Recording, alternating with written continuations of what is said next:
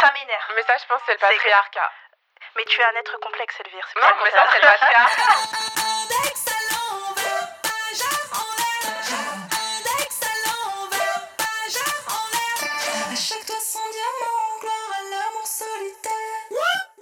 Hello, c'est Naya et vous écoutez Hotline, votre podcast original Spotify avec des meufs qui parlent de sexe en toute liberté.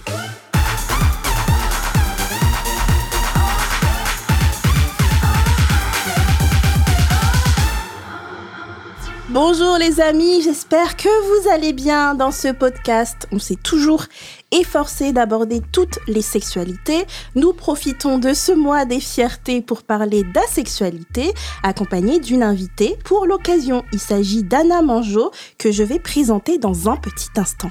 En seconde partie, on répond toujours à vos questions sur le sexe. Vous pouvez y participer en laissant un petit message, un petit message WhatsApp au 07 88 05 64 84. On les écoutera et on y répondra durant un prochain épisode. Pour cet épisode, j'ai autour de moi Anna Manjo, créatrice de la marque de vêtements vintage Ogre et influenceuse qui sensibilise sur les sujets liés à la sexualité. Comment tu vas? Bah, ça va très très bien et Je je, suis- ravie d'être là. Ben, on est hyper contente euh, vraiment de te recevoir. Euh, c'est marrant parce que la prod m'a mis pour info, elle est en train d'écrire un livre, un livre qui aborde ces questions. Donc je sais pas si j'en parle ou pas. Est-ce qu'on a le droit de parler du livre que tu es en train d'écrire ou pas du tout? Absolument, absolument. Ah, d'accord. mes journées à l'écrire, ouais. Ah d'accord. Et ce sera sorti de combien de temps? En, normalement, ça sort à la rentrée 2024 et c'est un livre euh, semi-autobiographique où je raconte ce que c'est que de grandir en tant que personne asexuelle, en tant que femme asexuelle surtout, puisque c'est ce que je suis. Ouais. Et, et voilà, et l'évolution pendant l'adolescence, avec les autres, la pression des autres, etc. Ah bah super. Euh, franchement, on va mettre en lien les réseaux sociaux d'Anna et vous pouvez la suivre pour attendre la sortie de ce bouquin. Je suis aussi avec Laetitia, journaliste société sexoculture. Comment tu vas? Ça va super bien. Tu m'éblouis avec tes cheveux et tes sourcils. Écoute, je- Savoir qu'elle s'éteint les cheveux et les sourcils. je suis amoureuse maintenant. Je me suis décoloré les sourcils, j'ai regretté dès le lendemain en ah me ouais, réveillant. pourquoi? Je me suis réveillée et je me suis dit, mais ils sont, ils sont ouf. Et, euh, Ah, et en fait, le truc que j'avais pas du tout pris en compte, c'est que ça repousse extrêmement vite. On néglige à quel point les sourcils, ça pousse vite. Donc là, en ce moment, j'ai des sourcils qui sont moitié bruns, moitié blonds. C'est ridicule. Ah bah, moi j'aime bien. C'est beau. Parce- c'est parce, beau, que- mais parce c'est que là, ils- rose. parce que là, ils sont maquillés, je les ai mis, j'ai mis du rose dessus. Ah, le rose c'est du maquillage. Le rose, c'est du Ah, maquillage. Pas. Mais du coup, par exemple, bah, je, je peux plus sortir acheter mon pain sans faire mes sourcils. Parce que du coup, sinon, j'ai des sourcils bicolores et c'est un peu ridicule. Bah pour la petite Dit-elle avec ses euh, cheveux mille colores. les cheveux, c'est une chose, c'est assumé. Les, les gens, euh, ils sont bizarrement plus surpris par les sourcils. C'est vrai que Ah. quand euh, ma, ma pote s'était rasé les sourcils et qu'elle avait opté à un look sans sourcils, tout le monde lui faisait des remarques alors qu'elle a eu des colorations de ouf, Ouais. la tête moitié rasée, les gens s'en foutaient, mais les sourcils, tout le monde lui parlait de ses sourcils. Ça change la tête de Ouais, ouf, c'est vrai Ça, ça change. C'est comme les lunettes, enfin, un truc où ça, ça, ça te change ta tête. Ouais. Et comme euh, vous l'aurez entendu, il y a la fameuse Elvire, créatrice de Clit Révolution et du ciné-club Tonnerre. Comment tu vas? Et spécialiste des sourcils. Écoute, ça va. Bah là, je suis en train de préparer euh, le, les, les, bah, le dernier épisode de Tonnerre qui sera au Champs-Élysées Film Festival. C'est votre occasion de voir le nouveau film de Claire Simon, Notre corps, en avant-première, puisqu'il sort en octobre et que là, il sera euh, le 25 juin avec une conversation avec Claire Simon et Aurore Cochelin. Je suis en ébullition et en même temps, je suis là, genre, trop d'informations parce que quand t'es avec Claire Simon, qui est un peu genre la papesse du documentaire et du cinéma en France, euh, faut pas se rater. Mais euh, du coup, j'ai trop hâte, ça va être trop cool. C'est quand tu peux nous rappeler la date? C'est le 25 juin euh, au Champs-Élysées Film Festival. Je crois que le cinéma, c'est le Publicis. Et il y a toutes les infos. Vous tapez Champs-Élysées Film Festival sur Google, vous allez sur euh, mon compte Instagram et vous voyez les trucs. Et franchement, ça va être trop cool. Il y a ça. Et le 22 juin, il y a aussi euh, une. une table ronde avec, je crois, il y aura Claire Simon, il y aura Iris Bray, bref, toutes les meufs bien, euh, du cinéma français, qui euh, s'appelle la table ronde Girl Power, que je vais animer avec derrière un film de Barbara Hammer. Oh. Ça, c'est plus pour les gens qui kiffent euh, les, les films un peu genre expérimentaux lesbiens. Euh, voilà, c'est un, un style un peu particulier, mais, euh, mais assez intéressant. Donc voilà. Yes, merci. Venez aux Champs-Élysées. N'hésitez pas à la suivre sur ses réseaux pour avoir toutes les infos. Et toi, Naya, comment ça va? Écoutez, ça va, il fait beau. Est-ce que c'est Euh, rose fait piercing beau. Alors, Mais oui, moi aussi, je me Je pose, me cette pose la question Est-ce que c'est un vrai, déjà alors c'est un faux, Ah. mais j'ai déjà eu un vrai septum de mes 26 à mes 30 ans. J'avais un piercing au septum. Mais en fait, il faut savoir que ma peau n'accepte pas les piercings. Et que Tu fais des allergies, toi je aussi fais des allergies dès que je me ouf. perce la peau. Et en fait, je luttais parce que en fait, je le mettais et je gonflais, mais j'étais là genre je veux être stylée. Et ça Et- gratte. Et ça gratte et les oreilles même, j'ai les oreilles percées en fait, j'ai des trous mais je mets jamais de boucle Pareil. d'oreille parce que dès que je rentre quelque chose à l'intérieur, eh ben ça commence à gonfler et ça me gratte. Et en fait, si j'avais pas cette allergie, je serais vraiment percée partout. Je pense que j'ai une passion piercing euh, donc voilà, Euh, je suis triste. Mais oui, donc j'ai réussi à avoir ce faux magnifique euh, Il est incroyable. Mais franchement. Prenez des faux euh, quand vous pouvez pas mettre des vrais, surtout sur le nez, ça tient bien. Sur, sur le dessus de l'oreille, j'ai essayé, ça tombe. Mais euh, au septum, ça fonctionne assez bien. Donc euh, voilà, merci d'avoir remarqué les filles. donc voilà, petit look de l'été, un peu rock et tout, machin. Euh, la vie est belle, il fait pas trop chaud parce que moi je déteste l'été, je l'ai déjà dit un milliard de fois. Donc j'adore le mois de juin, c'est avant qu'il fasse au-dessus de 30 degrés, donc je trouve ça Déjà, là, il magnifique. fait trop chaud, c'est pas possible. Là, il fait 27, 26, ça va. Ah ouais. Moi, au-dessus de 22, moi, moi, c'est. Au-dessus de 22, Au-dessus de 22, moi, c'est mon sang breton qui bouillonne. hein, je- Mais il faut déménager. Mais je ne peux pas, j'aimerais bien. habite en Écosse, je sais pas moi. Non, de toute façon, même en Bretagne, maintenant, il fait trop Il faut devenir donc, euh, activiste, activiste pour le climat. Mais je, je fais beaucoup de choses pour le climat déjà, mais je ne peux pas tout faire. J'ai Ouais. des- j'ai- je me suis Bah, fait c'est une, c'est une Anna, résolution. c'est Anna qui va trancher. Quelle est ta saison préférée? Hmm, je dirais l'automne. Mais Ah, c'est une voilà. connaisseuse. C'est magnifique, oui. septembre, octobre, là, je, bah oui, je les thés de savoure. chai, les feuilles oranges, Le les petit écharpes, vent. les petits Halloween. Mais Bah oui. Halloween. Non, mais ça, c'est votre vibe emo qui parle. Tellement. Mais tout le monde aime Halloween. J'allais dire les chats noirs en plus. non, les chats noirs, ça va. Non, mais moi, j'aime pas du tout. Ah, Bref, on a déjà eu la conversation sur novembre. euh, on va pas. Mais non, non, début octobre. Début, début d'automne. Il fait encore genre 22 Il fait 23 encore bon, c'est là où tu peux Mais- mettre des, des, des jupes courtes avec des bottes. C'est vraiment le Oui, look d'automne. septembre. Franchement, même début octobre. Début automne. Octobre aussi, en automne et tout, moi je mets. votez déjà- dans les commentaires. Bon, ce n'est pas un podcast sur les saisons, donc nous allons le podcast poursuivre. Météo France. Les filles, quand est-ce que vous avez entendu parler d'asexualité pour la première fois et est-ce que Hmm. vous l'avez tout de suite compris Donc, Elvire, je te pose la question. Bah, moi, je pense que c'est hyper tard. hein. Euh, Je dirais peut-être. euh, Peut-être il y a 5, 6 ans, peut-être quand j'ai commencé à m'intéresser aux questions et de féminisme et euh, de sexualité. euh. Mais je pense, que je l'ai- et par contre, enfin, après, je sais toujours pas si je l'ai bien compris. Et je pense que, comme toutes les définitions de, de sexualité, ça, enfin, tout le monde n'est pas d'accord en fait sur, euh, sur les définitions. Mais pour, pour moi, le terme me parle pas mal de lui-même. Donc, enfin, genre, je pense l'avoir compris assez rapidement, Ouais. ou en tout cas avoir vaguement compris le concept euh, assez, euh, assez rapidement, même si j'avoue que c'est un sujet euh, que je, je connais très peu. Donc, je suis contente que tu sois là, Anna, Ouais. parce que j'ai plein de questions. Euh, Laetitia Euh, moi, c'est un sujet auquel j'ai été confrontée très tôt parce que euh, quand j'étais en, en première ou en seconde, en seconde, je crois, euh, il y avait des élèves de ma classe qui avaient fait un exposé en SVT sur, euh, Oh. sur la sexualité.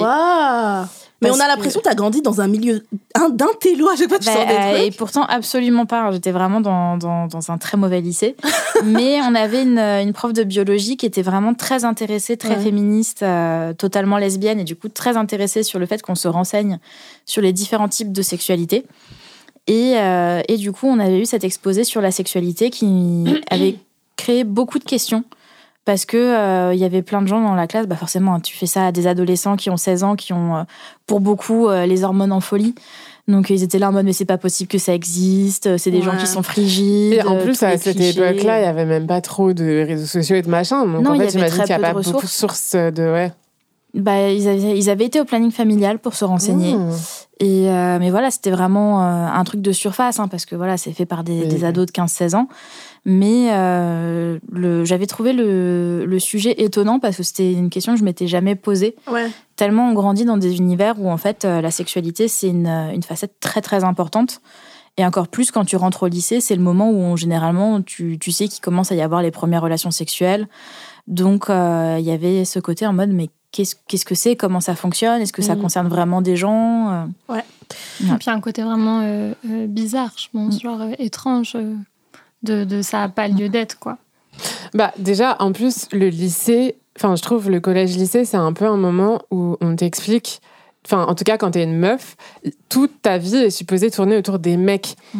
De, donc en fait, et t'es supposé, enfin c'est supposé être le centre de ta vie, c'est de draguer des mecs, de savoir comment être bonne pour les mecs. Donc déjà, tout ce qui est pas hétérosexualité, c'est un truc euh, qui est bizarre. Mais alors, le fait d'avoir d'être dans un truc d'asexualité, j'ai l'impression que c'est même pas envisageable tellement t'es es, euh, euh, considéré ou on t'envoie des signaux que ça devrait faire partie de ta liste de top priorités, de plus être vierge, de d'avoir embrassé quelqu'un pour la première fois. Enfin, il y a une pression aussi, je trouve, à avoir une vie sexuelle active hyper rapidement, non? Ouais, après, il faut différencier, euh, je pense, euh, ce qui ressort de la pression du couple et, de la relation amoureuse et de ce qu'on associe plus à la drague, embrasser et tout, et vraiment euh, ce qui relève plus de l'acte sexuel, qui généralement à cette époque-là, clairement, c'est juste le faire ou pas le faire. Quoi. Ça rentre pas plus dans les tu détails. ouais, c'est ça. Et du coup, et puis on sait même pas au fond vraiment ce que ça veut dire le faire ou pas le faire. Et, et bon, et des deux côtés, c'est vrai que la pression, elle est, elle est énorme, et je crois pas qu'on ait le droit ou de même penser à être asexuel euh, au lycée. C'est vers quel âge que tu as commencé à te poser des questions où tu t'es dit, euh, bah peut-être que... Euh, moi, en fait, j'ai découvert le mot asexuel, je pense, une première fois, pareil, quand j'étais fin collège, début lycée. J'avais dû voir un, documentaire à la télé ou, un truc sur YouTube. Et je m'étais vraiment dit, c'est pour ça que je vous disais ça tout à l'heure, je, me je me suis vraiment dit, mais qu'est-ce que c'est que ce truc, quoi? Genre, je regardais et je me disais, mais la pauvre fille, clairement. Et, je me disais, mais trop triste sa vie, euh, je savais même pas que ça pouvait exister et tout. Et puis, euh, mais déjà à l'époque, en fait, euh, j'avais, je me posais pas de questions parce que, comme je disais, c'est pas quelque chose que je me considérais comme étant en droit d'être ou ayant la possibilité de l'être. Euh, après, euh, euh, ouais, les choses ont commencé à se compliquer quand j'ai eu mes premiers copains, parce que moi, ma particularité, et c'est pour ça que j'entrais un peu dans le détail par rapport à ce que tu avais dit, Elvire, c'est que je voulais absolument être amoureuse et je draguais énormément et j'étais passionnée par les garçons et aussi un peu par les filles, un peu moins, mais un peu quand même. Et du coup, je passais ma vie à chercher celui ou celle avec qui je pourrais me mettre en couple. Et, bon, j'ai assez rapidement trouvé. Et quand est venu justement le, le moment de coucher ensemble, les choses se sont compliquées parce qu'en fait, ça m'inspirait rien d'autre que du dégoût et de la terreur. Mmh. Et, du coup, euh, plutôt que de me poser la question de est-ce que j'étais autre chose que euh, hétérosexuel ou allosexuel, comme on dit, donc l'opposé d'asexuel, euh, je me suis juste dit que c'était pas la bonne personne. Et donc, du coup, je suis entrée dans une quête effrénée pour trouver le ou la bonne. Et donc, je suis sortie avec des dizaines de gens dont je tombais souvent très amoureuse, sans qu'aucun puisse créer le moindre désir. Et du coup, euh, euh, euh, je me suis vraiment, j'ai mis des mots dessus quand j'ai eu 19, 20 ans, je pense que je me suis mis avec mon copain actuel, avec qui je fête mes 5 ans aujourd'hui d'ailleurs. Bon anniversaire C'est symbolique, c'est beau. Donc tu as 25 ans aujourd'hui Non, je fête mes 5 ans avec mon copain et j'ai, je vais avoir 25 en octobre. Tu vas avoir 25, ok.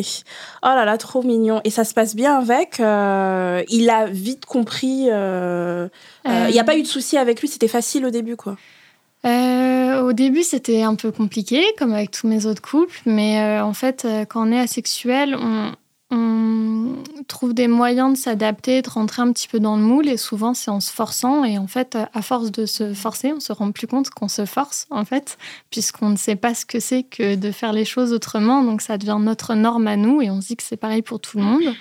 Euh, donc euh, au début bah, je me forçais un peu avec lui comme je l'ai fait avec tous mes autres compagnons et à force d'amour, de patience et vraiment de, respect entre nous, je me suis rendu compte que en fait c'était pas ça dont j'avais envie, il m'a laissé tout la place pour me poser mes questions et puis, euh, et puis faire mes recherches. Du coup, j'ai trouvé ce mot, asexuel. Je me suis renseignée. Et, euh, et, après, je le lui ai dit. Et ensemble, on a entamé euh, un, chemin pour accepter ce statut que j'avais et qui n'était pas changeable. et aujourd'hui, on est très, très heureux ensemble. On est fiancés. Enfin, on a toujours été très heureux, oh. mais non, c'est l'amour fou. Trop mignon. Oh là là, je suis, suis qu'avec les personnes en couple. Là, je suis la seule célibataire qu'elle Mais et je précise qu'il est hétérosexuel, évidemment.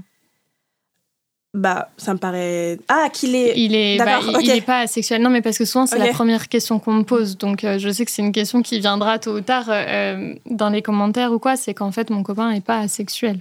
Ok. Mais euh, tant que ça fonctionne entre vous, que vous êtes heureux, franchement. Absolument. J'ai une question bête. Mais. Enfin, il n'y a pas de question bête, mais du coup, tu dis il est hétérosexuel, c'est-à-dire qu'il n'est pas asexuel. Ça veut dire qu'on ne peut pas être hétérosexuel et asexuel. C'est ce que je me demandais. Alors, c'est, euh, je te remercie de me poser la question parce que j'ai rarement euh, euh, le temps et l'espace pour développer ça, alors que moi, je trouve ça passionnant et que ça, ça concerne en fait absolument tout le monde. Quand on parle d'asexualité, on différencie l'attirance amoureuse de l'attirance sexuelle. Mhm. Donc, par exemple, moi, euh, je me considère biromantique ou panromantique, euh, donc intéressée, attirée euh, amoureusement par tous les genres, mais asexuelle, attirée sexuellement par personne. Et du coup, c'est peut-être le moment de glisser une définition mmh. précise de la sexualité. C'est qu'en fait, on, on définit quelqu'un comme étant asexuel quand il n'est attiré par aucun genre. C'est-à-dire que hum, s'il est, par exemple, si moi en fait j'aime bien définir les orientations sexuelles par le contraire, par ce par quoi elles ne sont pas attirées. Donc par exemple, hmm. quelqu'un d'hétérosexuel, il sera pas attiré par quelqu'un du même genre. Les personnes asexuelles, elles ne sont attirées par aucun genre, par aucun être humain. Après, bon, il y a des... Sexuellement, tu veux Sexuellement, mais pas amoureusement. Et du coup, quand on y réfléchit, quelqu'un euh, d'hétérosexuel peut être aussi biromantique. Ce qui arrive assez fréquemment quand on y réfléchit. Moi, je sais que j'ai mmh. plein de gens dans mon entourage qui me disent Oui, c'est marrant, je pourrais très bien tomber amoureuse d'un garçon, mais je pourrais pas coucher avec. Ou vice-versa. Je pourrais absolument coucher avec un mec, mais je pourrais jamais être en couple et, être amoureux, etc., etc. Ok, je vois ce que tu veux dire. Donc, en fait, c'est. Ok.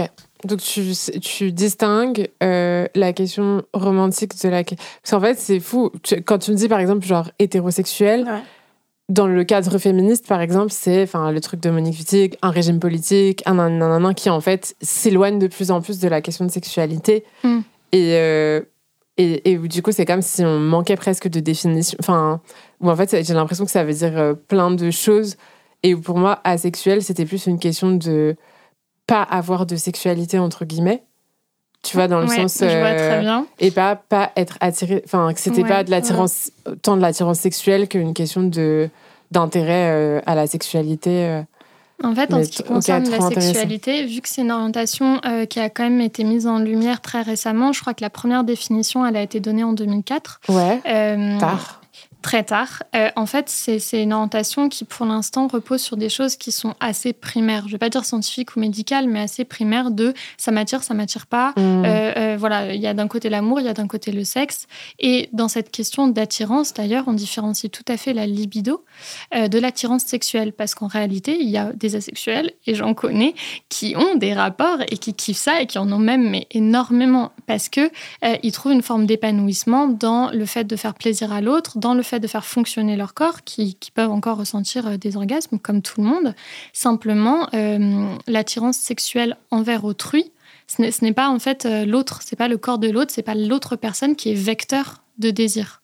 Je sais pas si vous voyez ce que je veux dire, mais du coup, moi je sais, par exemple, j'ai déjà apprécié des rapports, non pas parce que j'étais attirée sexuellement, c'est pas mon, mon, partenaire qui créait un appétit, c'était pas le regarder qui me donnait envie de choses, mais simplement parce qu'il y avait un moment, il y avait un contexte qui commençait à faire naître quelque chose en moi qui me donnait envie de plus. C'était plus une envie de partager quelque chose avec l'autre. Ouais, c'est ça, c'est une envie de partager, mais ça peut parfois, euh, alors dans mon cas, euh, euh, ça se rapproche extrêmement rarement d'un appétit un peu animal et primaire qui est le désir tel que les autres le ressentent, je crois, puisqu'encore une fois, je ne connais pas ça. ce ne sont que des suppositions. mais après, moi, c'est plus très romantique, en fait. C'est passer un moment dans les bras de celui que j'aime, lui donner du plaisir, comme on pourrait se faire un massage, comme on pourrait se faire à manger ensemble. Il y a différents euh, sous-types de la sexualité. Et donc, tu peux nous les expliquer. Je sais que moi, je ne sais pas si je dis des bêtises, mais il y a, euh, par exemple, les personnes pour qui euh, le sexe, ça leur fait ni chaud ni froid, et il y en a qui sont rebutés par. Et il y a des noms. Euh, ouais, il y a des noms. Ouais. Je les connais pas tous. Moi, je suis pas une très bonne élève, euh, mais, mais enfin, je me, en fait, je me tiens assez en dehors de tout ce qui, de, de, tout ce qui se passe et des noms et tout et, et des communautés. donc, j'ai pas tous les noms en tête, mais par exemple, en fait Pour faire euh, euh, simple, disons que euh, on a d'un côté les personnes qui sont allosexuelles, qui ressentent un désir que l'on pourrait considérer comme étant normé, et tout ça reste évidemment subjectif. Et de l'autre côté, on a les asexuels au point extrême, comme moi par exemple, qui ne ressentent aucune attirance pour personne sous aucune condition.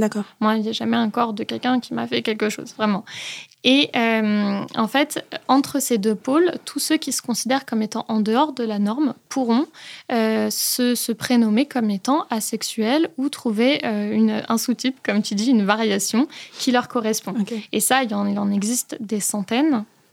Encore une fois, euh, je précise que l'idée, c'est pas de se trouver absolument une petite case dans laquelle se ranger et à laquelle euh, se conforter, mais plus que quand on a une orientation qui est aussi peu visible, euh, il est hyper important, peut-être à un moment donné dans sa vie, de trouver un nom, de trouver quelque chose qui explique ce pourquoi on s'est senti hyper en marge et brisé toute sa vie. Et euh, du coup, parmi elles, tu as par exemple euh, la demi-sexualité qui concerne celles et ceux qui euh, ne sont attirés qu'en cas de, de relation de confiance très intime, un lien en fait avec quelqu'un. On a les grès sexuels, c'est ceux qui vont avoir très très peu de désir, mais qui en auront quand même de temps en temps, sous des circonstances qui leur sont toutes particulières et qui sont propres à chacun. D'accord. Grès, c'est pour gris ou rien à voir? Ouais, c'est ça.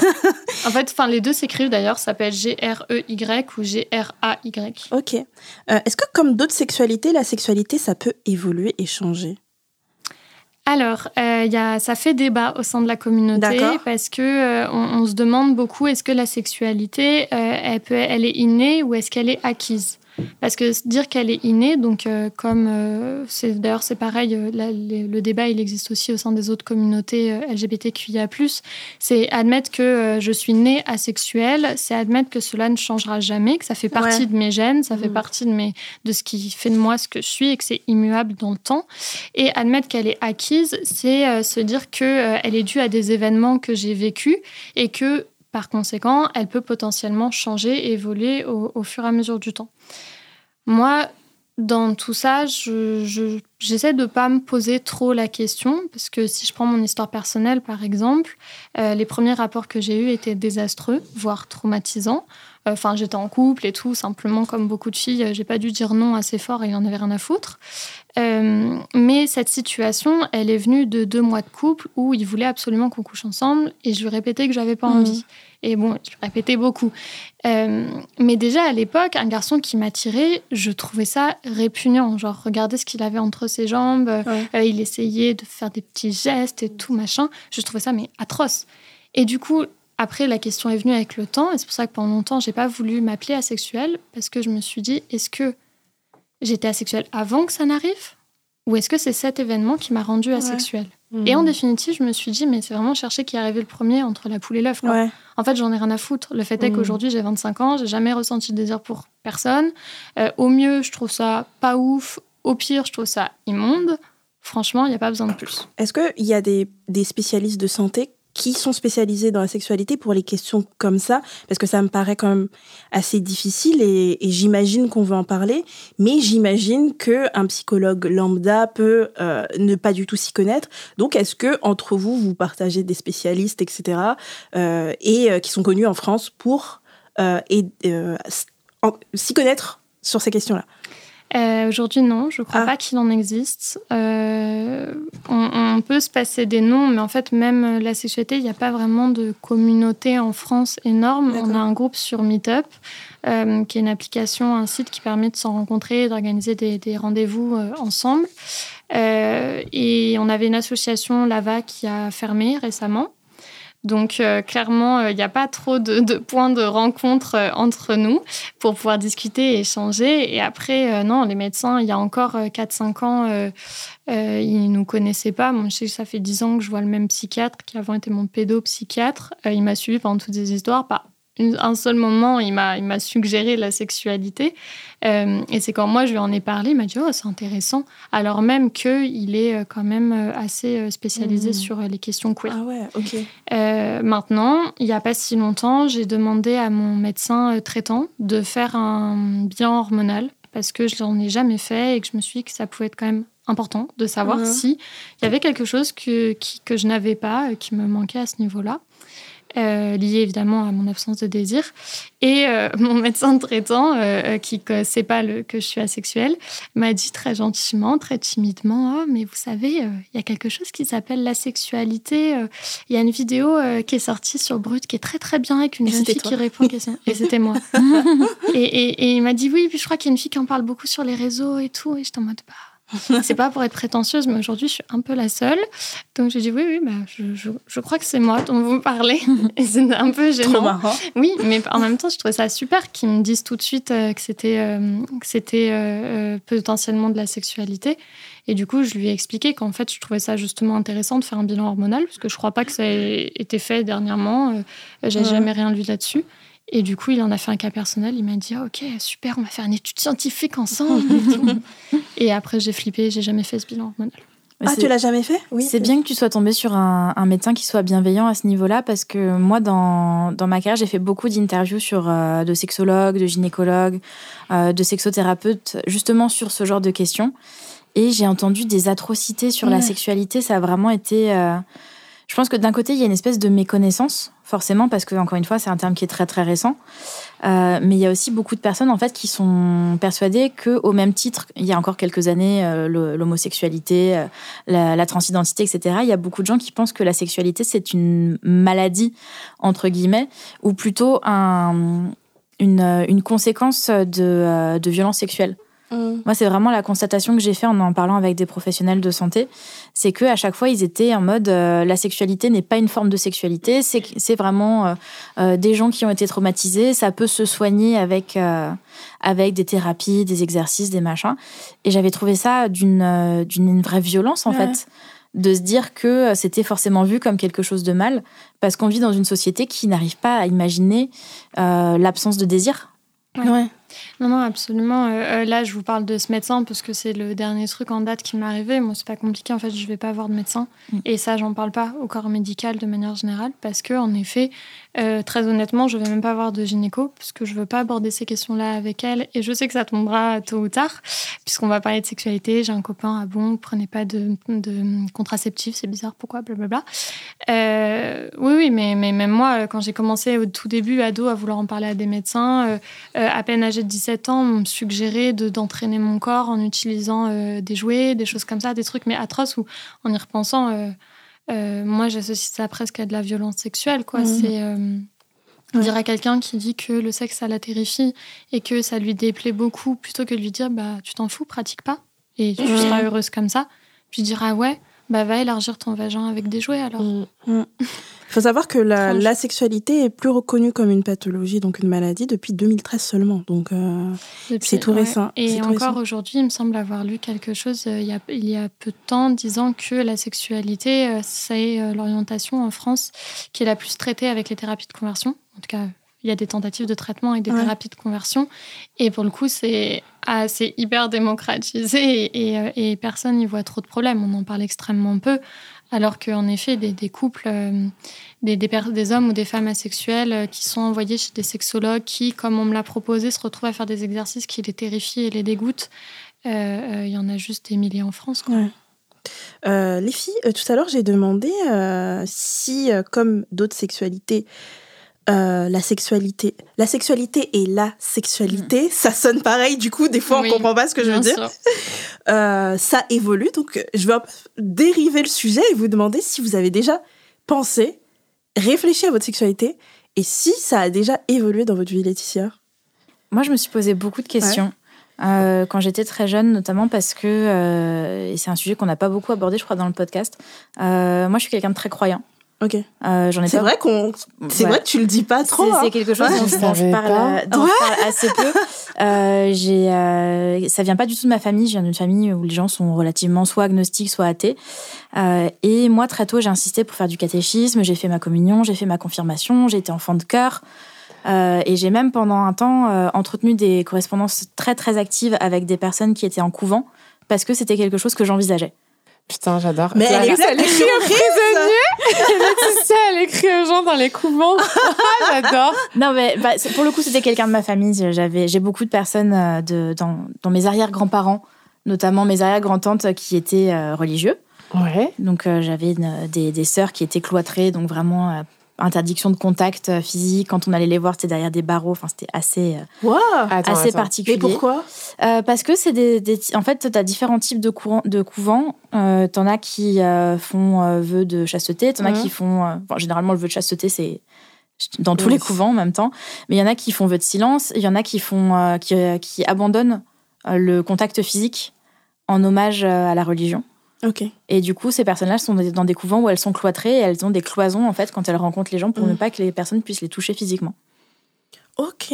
Donc euh, je me suis euh, je me suis posé beaucoup de questions là-dessus parce que j'avais euh, je, me, je me posais la question de la vocation et pour le coup j'ai découvert le désir sexuel assez tardivement parce que je pense que j'avais euh, 15 euh, 15 16 ans et c'est vraiment en fait quand j'ai eu ma, ma première relation sexuelle avec une fille qui n'était absolument pas prévue euh, parce que c'est arrivé comme ça euh, on s'était rencontrés deux heures plus tôt euh, que je me suis dit ah ok donc en fait le désir sexuel ça existe Ouais. alors que pour moi, c'était quelque chose qui dont je m'étais jamais posé la question, je Mhm. m'étais jamais masturbée avant, ou en tout cas pas volontairement. Mhm. Je je m'étais jamais posé la question, donc du coup, ça, il y a eu une, une évolution dans mon courant de pensée là-dessus, et je pense que si j'avais eu accès au terme peut-être plus tôt, je me serais peut-être posé justement des questions sur la sexualité.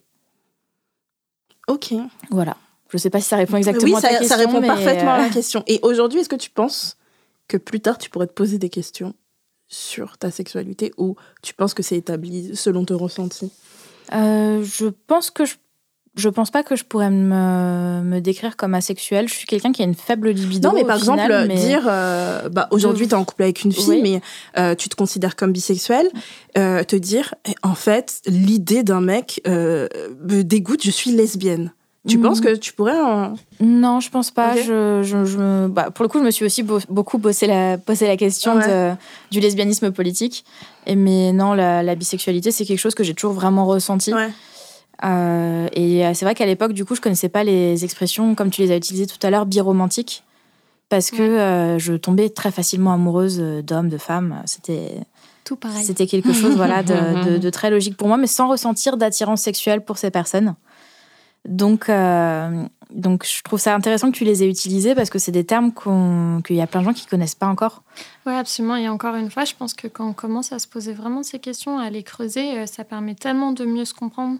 Et de, enfin, c'est des questions que chacun mériterait de se poser pour savoir, euh, pas exactement, parce que tout ça, ça reste fluide, mais euh, mettre des petites croix sur, dans des cases, je sais pas. C'est intéressant. Euh, du coup, je pose la question à Elvire. Elvire, t'es dû déjà poser ces questions ou pas du tout? Bah, en fait, euh, oui et non, dans le sens où je pense que je me suis jamais trop posé de questions, D'accord. tout en, en fait, euh, je pense que quand même assez tôt euh, dans ma vie euh, sexuelle Mm. et romantique, j'ai euh, eu conscience en tout cas du fait qu'il y avait plein d'options. Et du coup, c'est plus, je me suis jamais interdit des choses. Je sais pas comment dire. Genre, techniquement, je pense que j'ai de l'attirance romantique et sexuelle pour. Je peux avoir de l'attirance romantique et sexuelle pour tout le monde. Enfin, pour en tout cas des types de personnes différentes. Mais je me suis toujours considérée comme hétéro, puisqu'en réalité, dans ma vie, en tout cas, euh, ma vie sociable, etc., j'ai toujours été maquée avec des mecs. Enfin, tu vois, genre, j'ai toujours eu un truc assez classique, tout en sachant que c'était pas la seule option possible et que potentiellement, ce serait pas le cas. Tu vois, genre, Ouais. dans, dans cinq ans, je pourrais être avec euh, une meuf, je pourrais être. euh, Enfin, je pense qu'il n'y a, a pas de. On te le souhaite, Elvire. Non, je rigole. Comment? J'ai dit on te le souhaite. Ouais. mais non, mais en fait, pour moi, c'est plus, enfin, l'importance, euh, comme tu disais, Anna, c'est, enfin, en fait, je trouve que l'importance de ces termes et de, en fait, d'avoir conscience, en fait, de tout le spectre euh, Mm. et de toutes les variantes euh, euh, de sexualité qu'on peut avoir ou même de, de- d'orientation amoureuse Mm. et romantique, etc. Je pense qu'elle, elle, est- elle est importante plus pour euh, savoir que c'est possible et que c'est une possibilité. Ouais.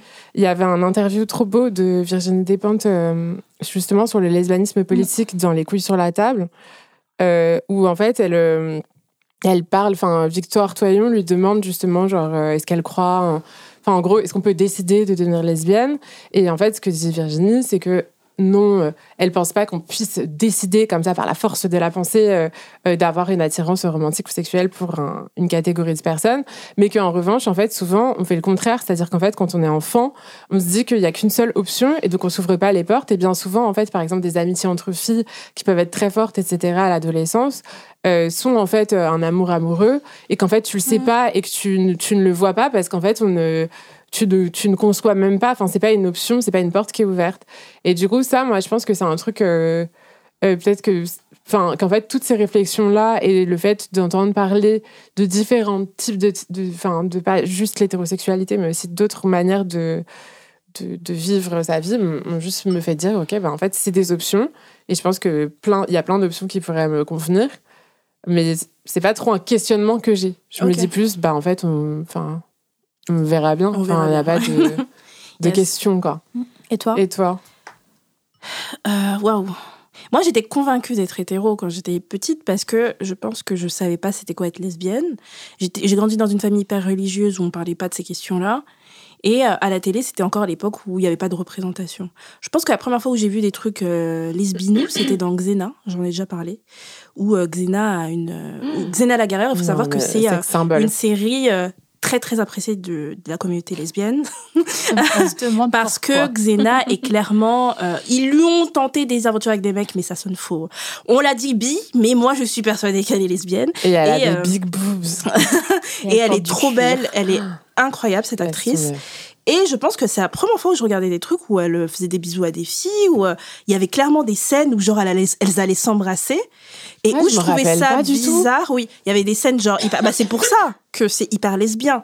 C'est il y a des scènes genre, elles se retrouvent, je sais pas, il y a une explosion, elles sautent sous un caillou et en fait, elles se regardent et elles sont sur le point de s'embrasser. Et euh, en fait, moi, j'étais là genre, ambiance bizarre. Mais en fait, je comprenais pas.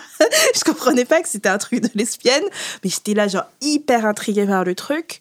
Et en fait, euh, c'est après que j'ai compris que j'étais amoureuse de certaines de mes camarades euh, de classe au collège.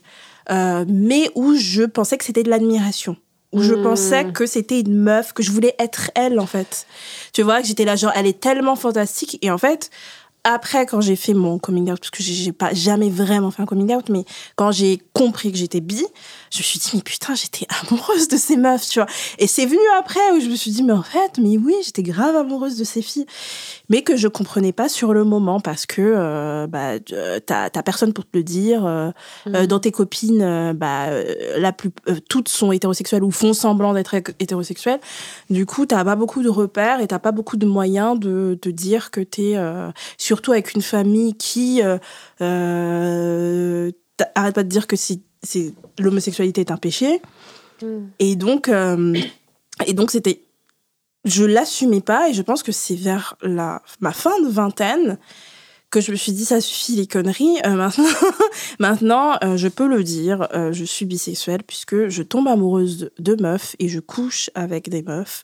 Donc voilà, je suis bisexuelle et pour si ça va évoluer avec le temps, euh, moi, j'ai toujours dit dans Hotline, j'ai toujours dit très sincèrement que si le dating avec les meufs était beaucoup plus, euh, si j'avais beaucoup plus d'occasions avec les filles et euh, beaucoup plus de, moyens de trouver des meufs, j'aurais arrêté de relationner avec les hommes depuis mmh. longtemps. Je l'ai déjà dit. sauf que des fois, moi, je m'ennuie et que j'aime l'aventure et que j'aime euh, faire des petits trucs, aller au cinéma avec quelqu'un que j'aime bien et tout.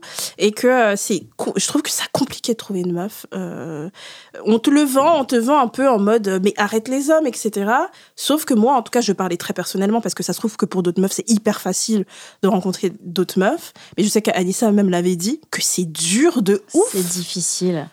Moi, je trouve ça, ça, vu? ça, en plus, ça brise vraiment plus le cœur pour moi. C'est un truc euh, que tu avais dit dans ton spectacle de stand-up qui m'avait marqué. C'est que quand tu te fais larguer par un mec, tu peux dire c'est pas grave, les mecs c'est nul. Quand tu te fais larguer par une meuf, tu te dis c'est moi le problème. Ouais. Bah en fait, tu peux dire, euh, tu sais, t'as ce truc, tu sais, quand un mec se comporte pas bien avec toi ou que ça se finit mal, de d'aller voir tes copines et vous êtes là genre mais de toute façon c'est qu'un connard mais un trash et tout. Et t'arrives un peu à te relever en disant bah ouais tous des ordures. La misandrie te sauve ouais voilà misandrie te sauve en plus t'es féministe on a rien à foutre. Quand tu te fais larguer par une meuf t'as plus cette excuse du patriarcat. En fait tu te dis c'est moi le problème il y avait un truc. Qu'est-ce que ça fait mal? Mais vraiment, je rigolais avant, j'étais là genre, ah, ah j'ai déjà eu des peines de cœur. Ma première peine de cœur avec une meuf, je, je pense que j'allais Ah, jamais m'en ah, tu relever. tombes mais de- tu tombes de haut dans ah ces non, mais moments-là. hein. quelle C'est- horreur Donc, je me suis dit, mais vraiment, jamais je veux ressouffrir comme j'ai souffert là.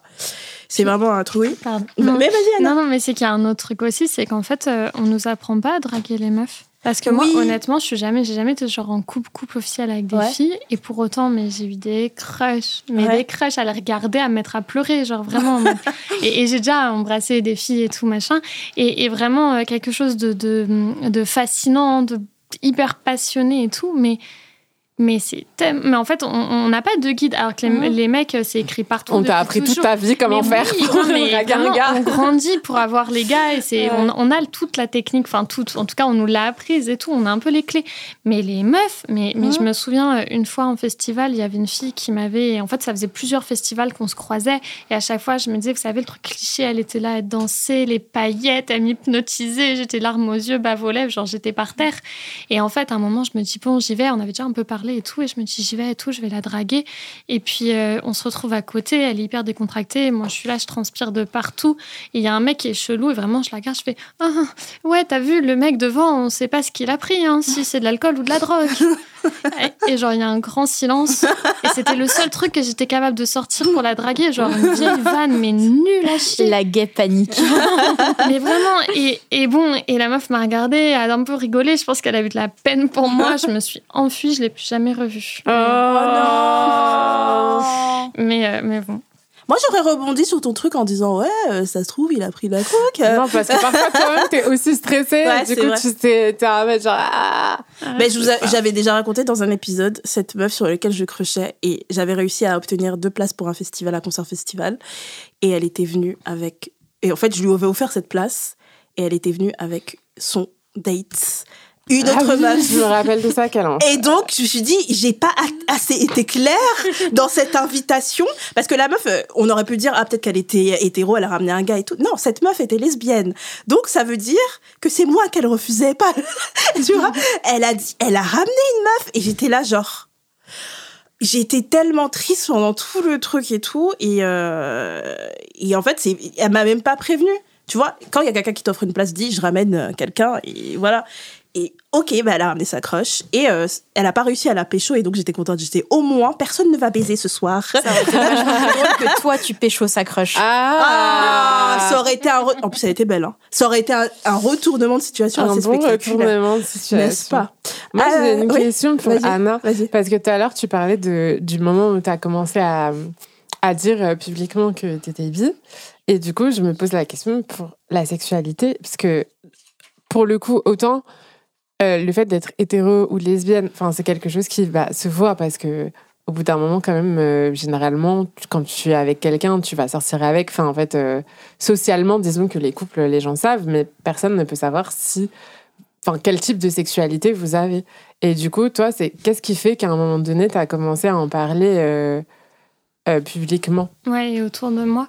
Euh, encore une fois, mon cas, il est particulier parce que moi, je le fais publiquement. euh, donc, au-delà du cadre familial et amical, moi, tout simplement, ça a été que euh, quand j'ai voulu faire des recherches sur euh, le fait d'être asexuel, avant de savoir que je l'étais, euh, j'ai quasiment rien trouvé. Il y avait un compte Instagram en français qui maintenant n'existe plus avec des témoignages et deux, trois pages, mais pour moi qui à l'époque n'était pas hyper renseignée sur les questions LGBTQIA, me paraissait comme étant hyper compliqué à comprendre.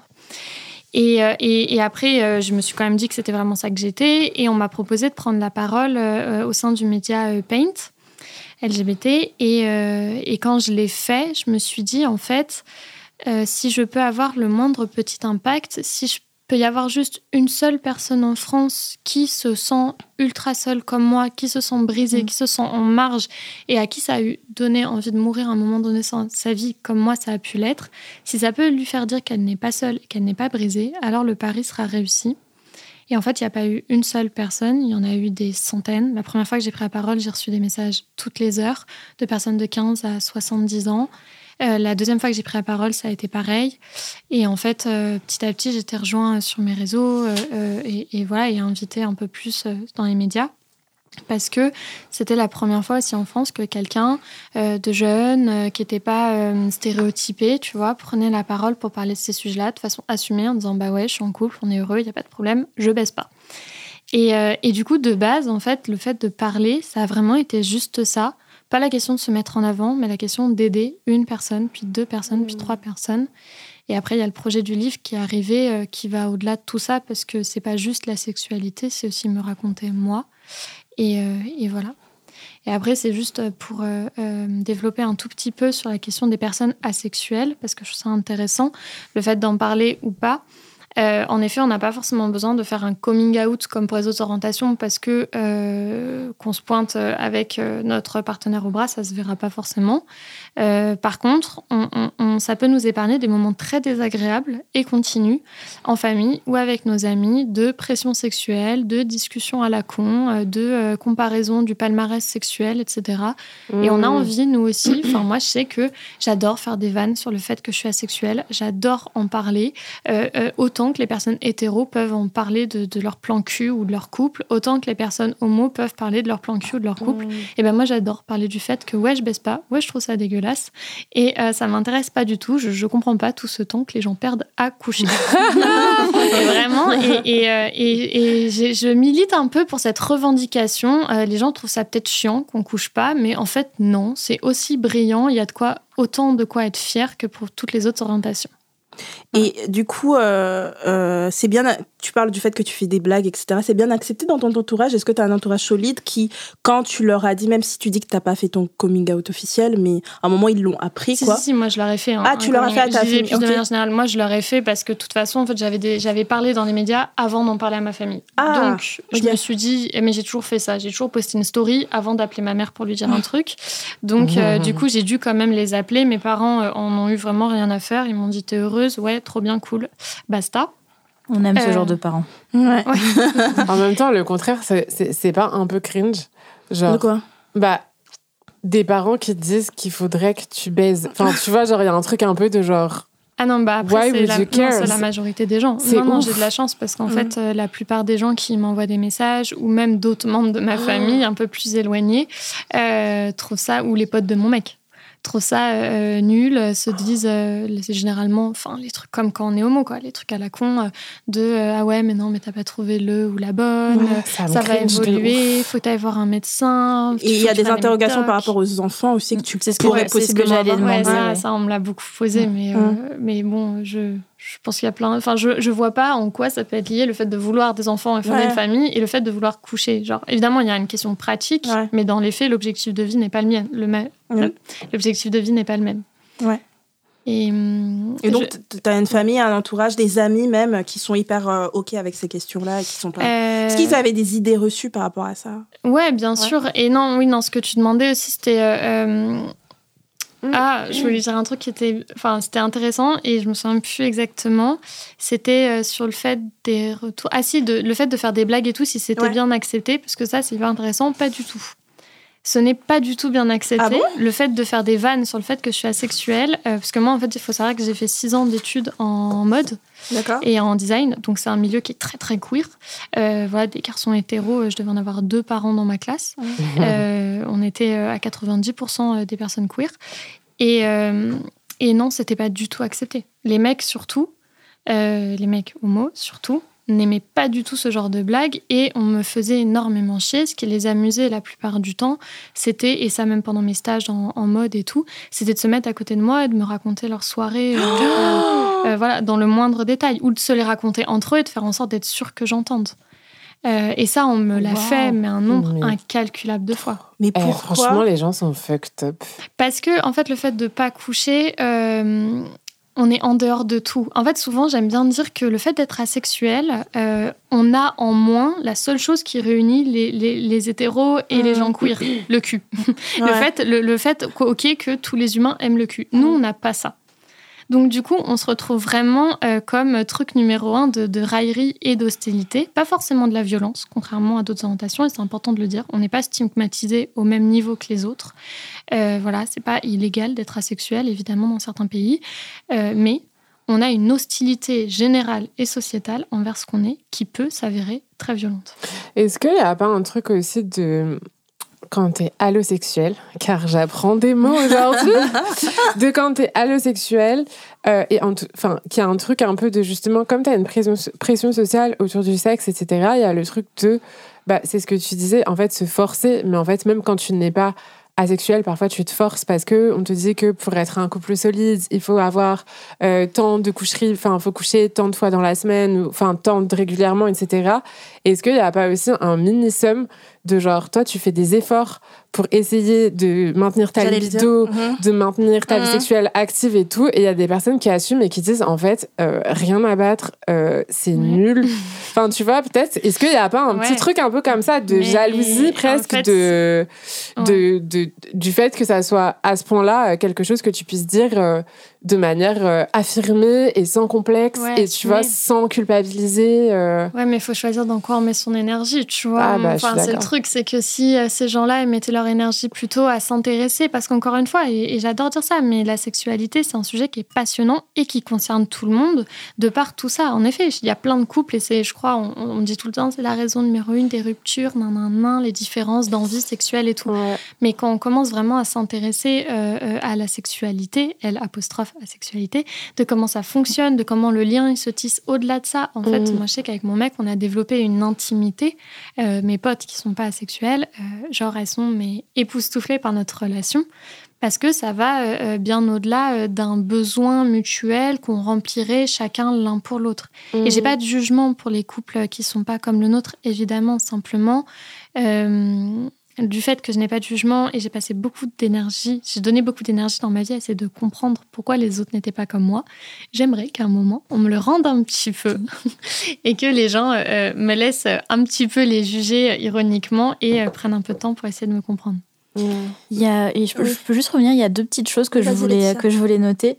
Euh, la première chose, c'est un petit rappel légal sur le fait que euh, forcer des personnes à écouter vos histoires de cul, c'est une forme de harcèlement sexuel. Et ça, on oublie généralement de, de, le dire. De, si des personnes n'ont pas envie d'écouter vos histoires de cul et que vous voulez les forcer, euh, ce n'est pas un comportement correct et c'est un comportement qui peut même vous causer des problèmes notamment c'est puni par la loi. Voilà, c'est puni par la loi. Ça peut vous faire renvoyer d'école, ça peut vous faire renvoyer de, de job. N'est-ce pas on balance les noms. J'adore. et, euh, et euh, je voulais aussi rebondir sur le fait que tu disais que c'était pas illégal d'être asexuel, mais il y a quand même eu des cas de, de, personnes qui ont perdu des procès, notamment dans le cadre de divorce, euh, et qui ont été punies par la loi parce qu'elles ne remplissaient pas leur devoir conjugal dans certains pays. Donc euh, je sais que hein. voilà, et en France aussi. Donc euh, certes, c'est pas considéré la, sexualité n'est pas considérée comme quelque chose d'illégal, mais il y a encore ce stigma qui peut avoir des conséquences juridiques et je trouve ça dingue. Ce stigma ou le fait que le viol conjugal soit totalement démocratisé, ah bah, totalement démocratisé et défendu, bien sûr.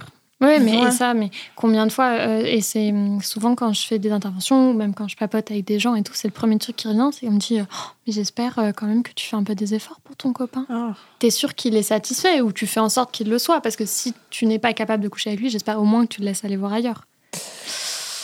Et je suis là en mode, les gars, vous savez de quoi vous parlez là exactement? Genre, est-ce que vous êtes en train de me dire les yeux dans les yeux qu'il faut que, que je me laisse violer? Genre que je participe à mon propre abus sexuel C'est ça que vous voulez? Est-ce que tu corriges les gens ou tu as la flemme maintenant T'es es vite d'avoir des débats euh, inutiles? J'ai beaucoup, beaucoup, beaucoup, beaucoup corrigé. Ouais. Et maintenant, euh, je suis dans un truc où euh, je continue à dire ouvertement que je suis asexuelle.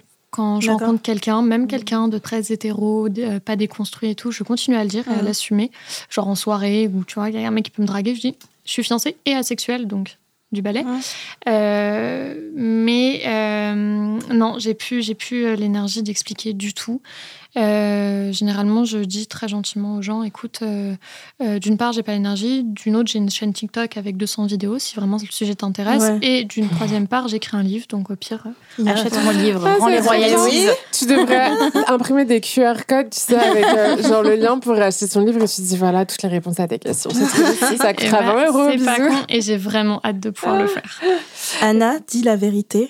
Est-ce que tu as hésité à venir dans cette émission sachant que c'est quand même une émission sur le cul.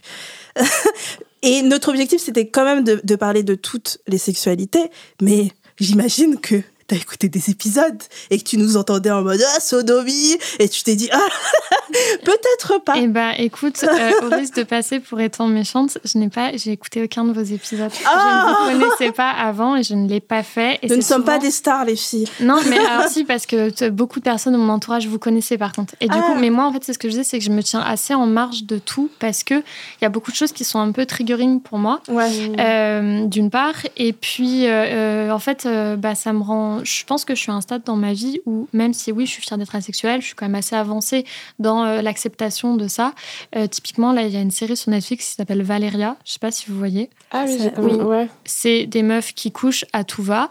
Euh, et euh, Ah bon? Est-ce que c'est la même série dont vous parlez? Moi, je pensais que c'était un truc sur une scénariste, là, euh, je sais pas quoi. Euh, Non, je c'est crois pas que la même. vous pas la parlez même, pas de la euh, même non. chose. Ah non, non, moi ça couche vraiment à tout va et puis tu vois tout. Ah, ok, non. C'est un truc espagnol, Valéria, c'est Oui. ça Il y a une nana de Hondo Stress dedans, je crois. Peut-être. Ah.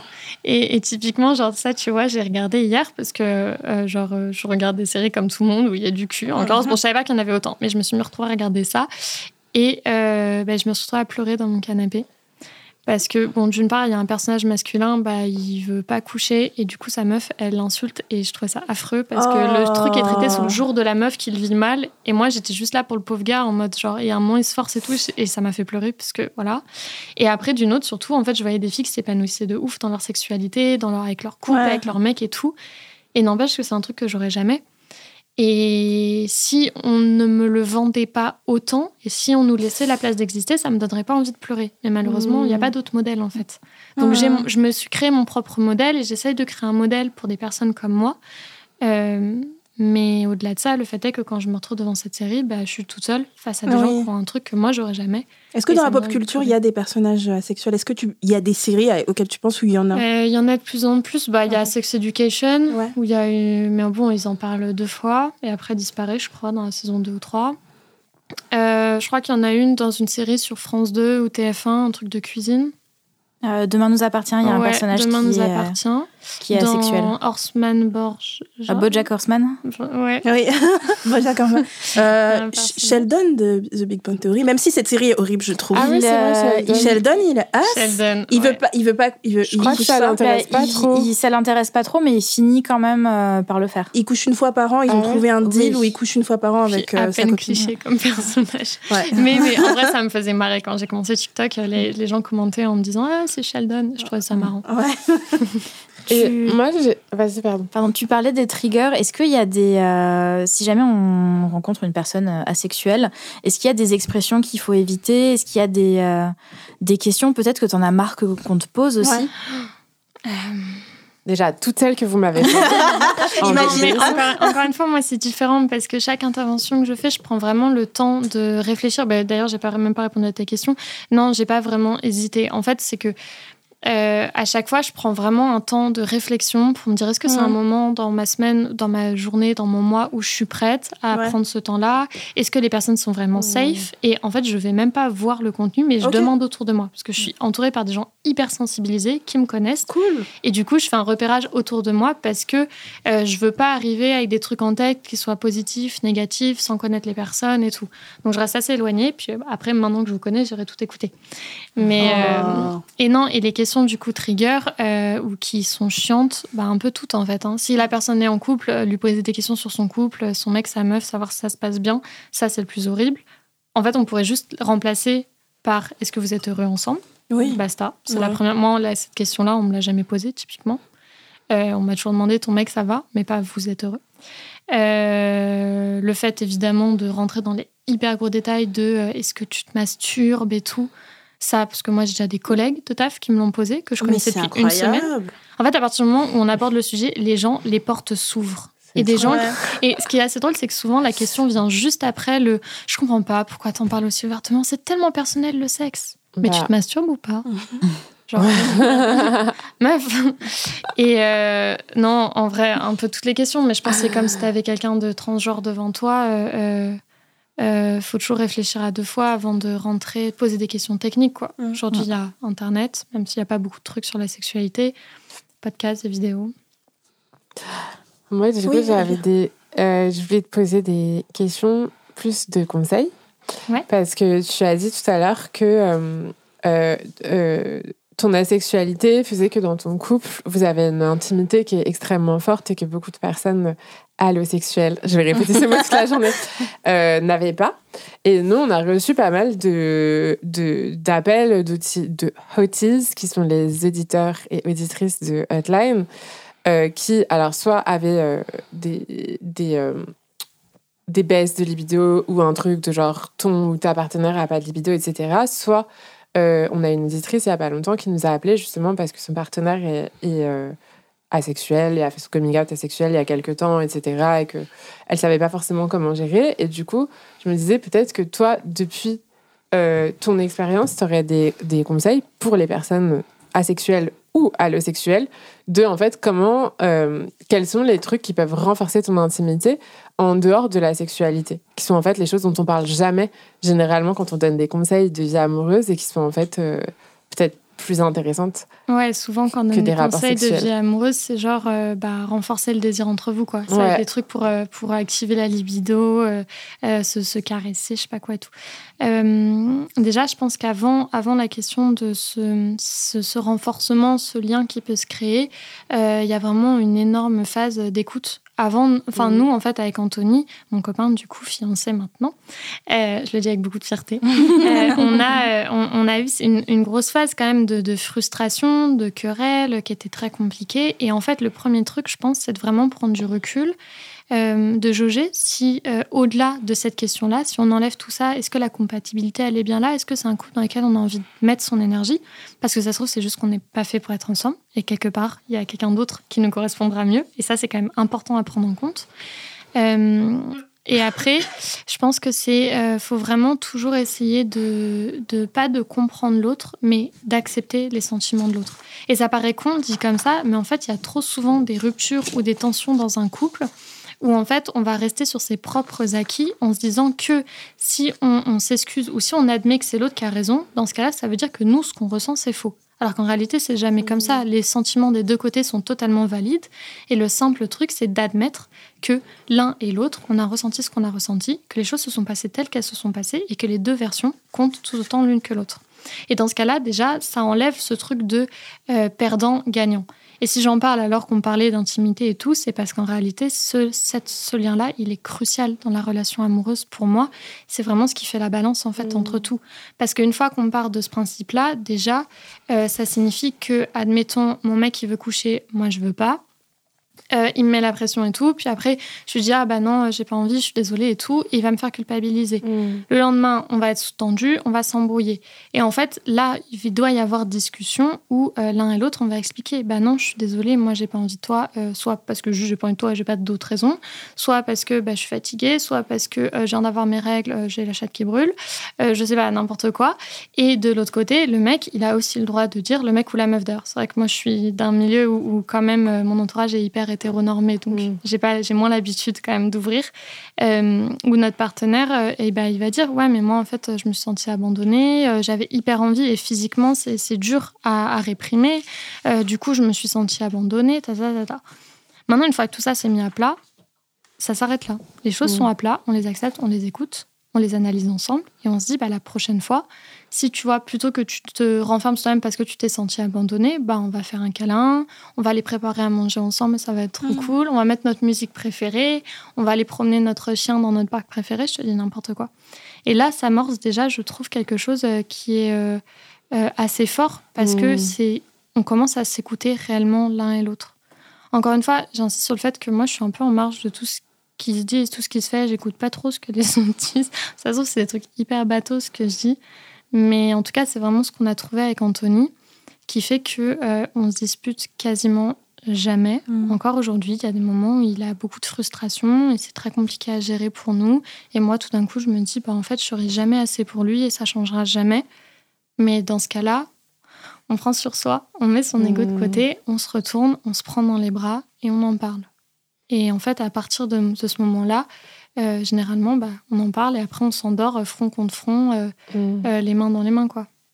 Ouais, ça mm. doit être hyper insécurisant en fait d'être en couple mixte entre guillemets, et pour la personne asexuelle et pour la personne En fait, on voit jamais les choses sous ce spectre-là. Parce qu'encore une fois, j'insiste sur le fait qu'on me demande toujours si Anthony est heureux et on me dit toujours Ah, mais t'as pas peur qu'un jour il te quitte Mm. Moi, j'ai envie de répondre Mais et lui Pourquoi il aurait pas peur que je le quitte? En fait, parce Mm. que moi, je me réveille tous les matins avec la certitude en tête et au cœur que je ne suis pas assez. Ouais.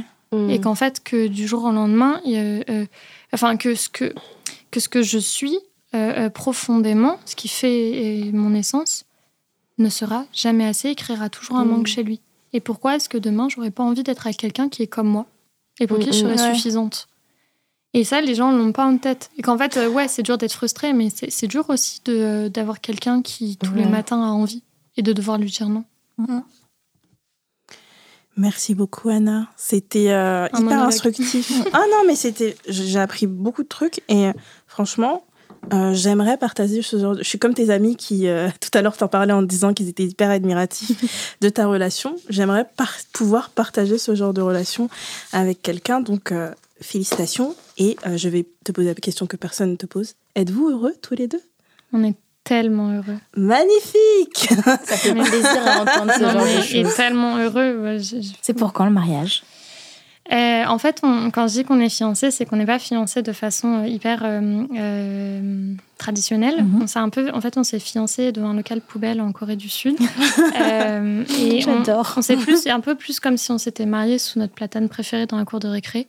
On n'a pas de date, c'est juste pour le privilège de pouvoir Ouais. dire qu'on est fiancé et que. Un engagement, quoi. Ouais, Ouais, ouais, c'est ça. Un truc euh, un peu. euh, trop mignon. C'est très mignon. I love.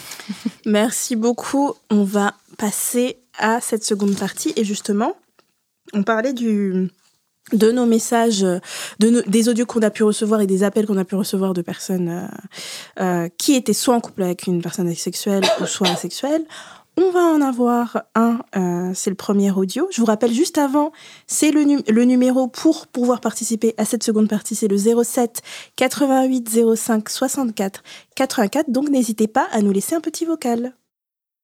On va commencer par l'audio numéro 1, c'est Léna. Bonjour, alors moi c'est Léna, euh, j'ai 22 ans et en fait je me pose beaucoup de questions par rapport à ma sexualité et à la sexualité en général parce que euh, donc déjà je, je sais depuis assez peu de temps euh, que j'aime aussi les filles.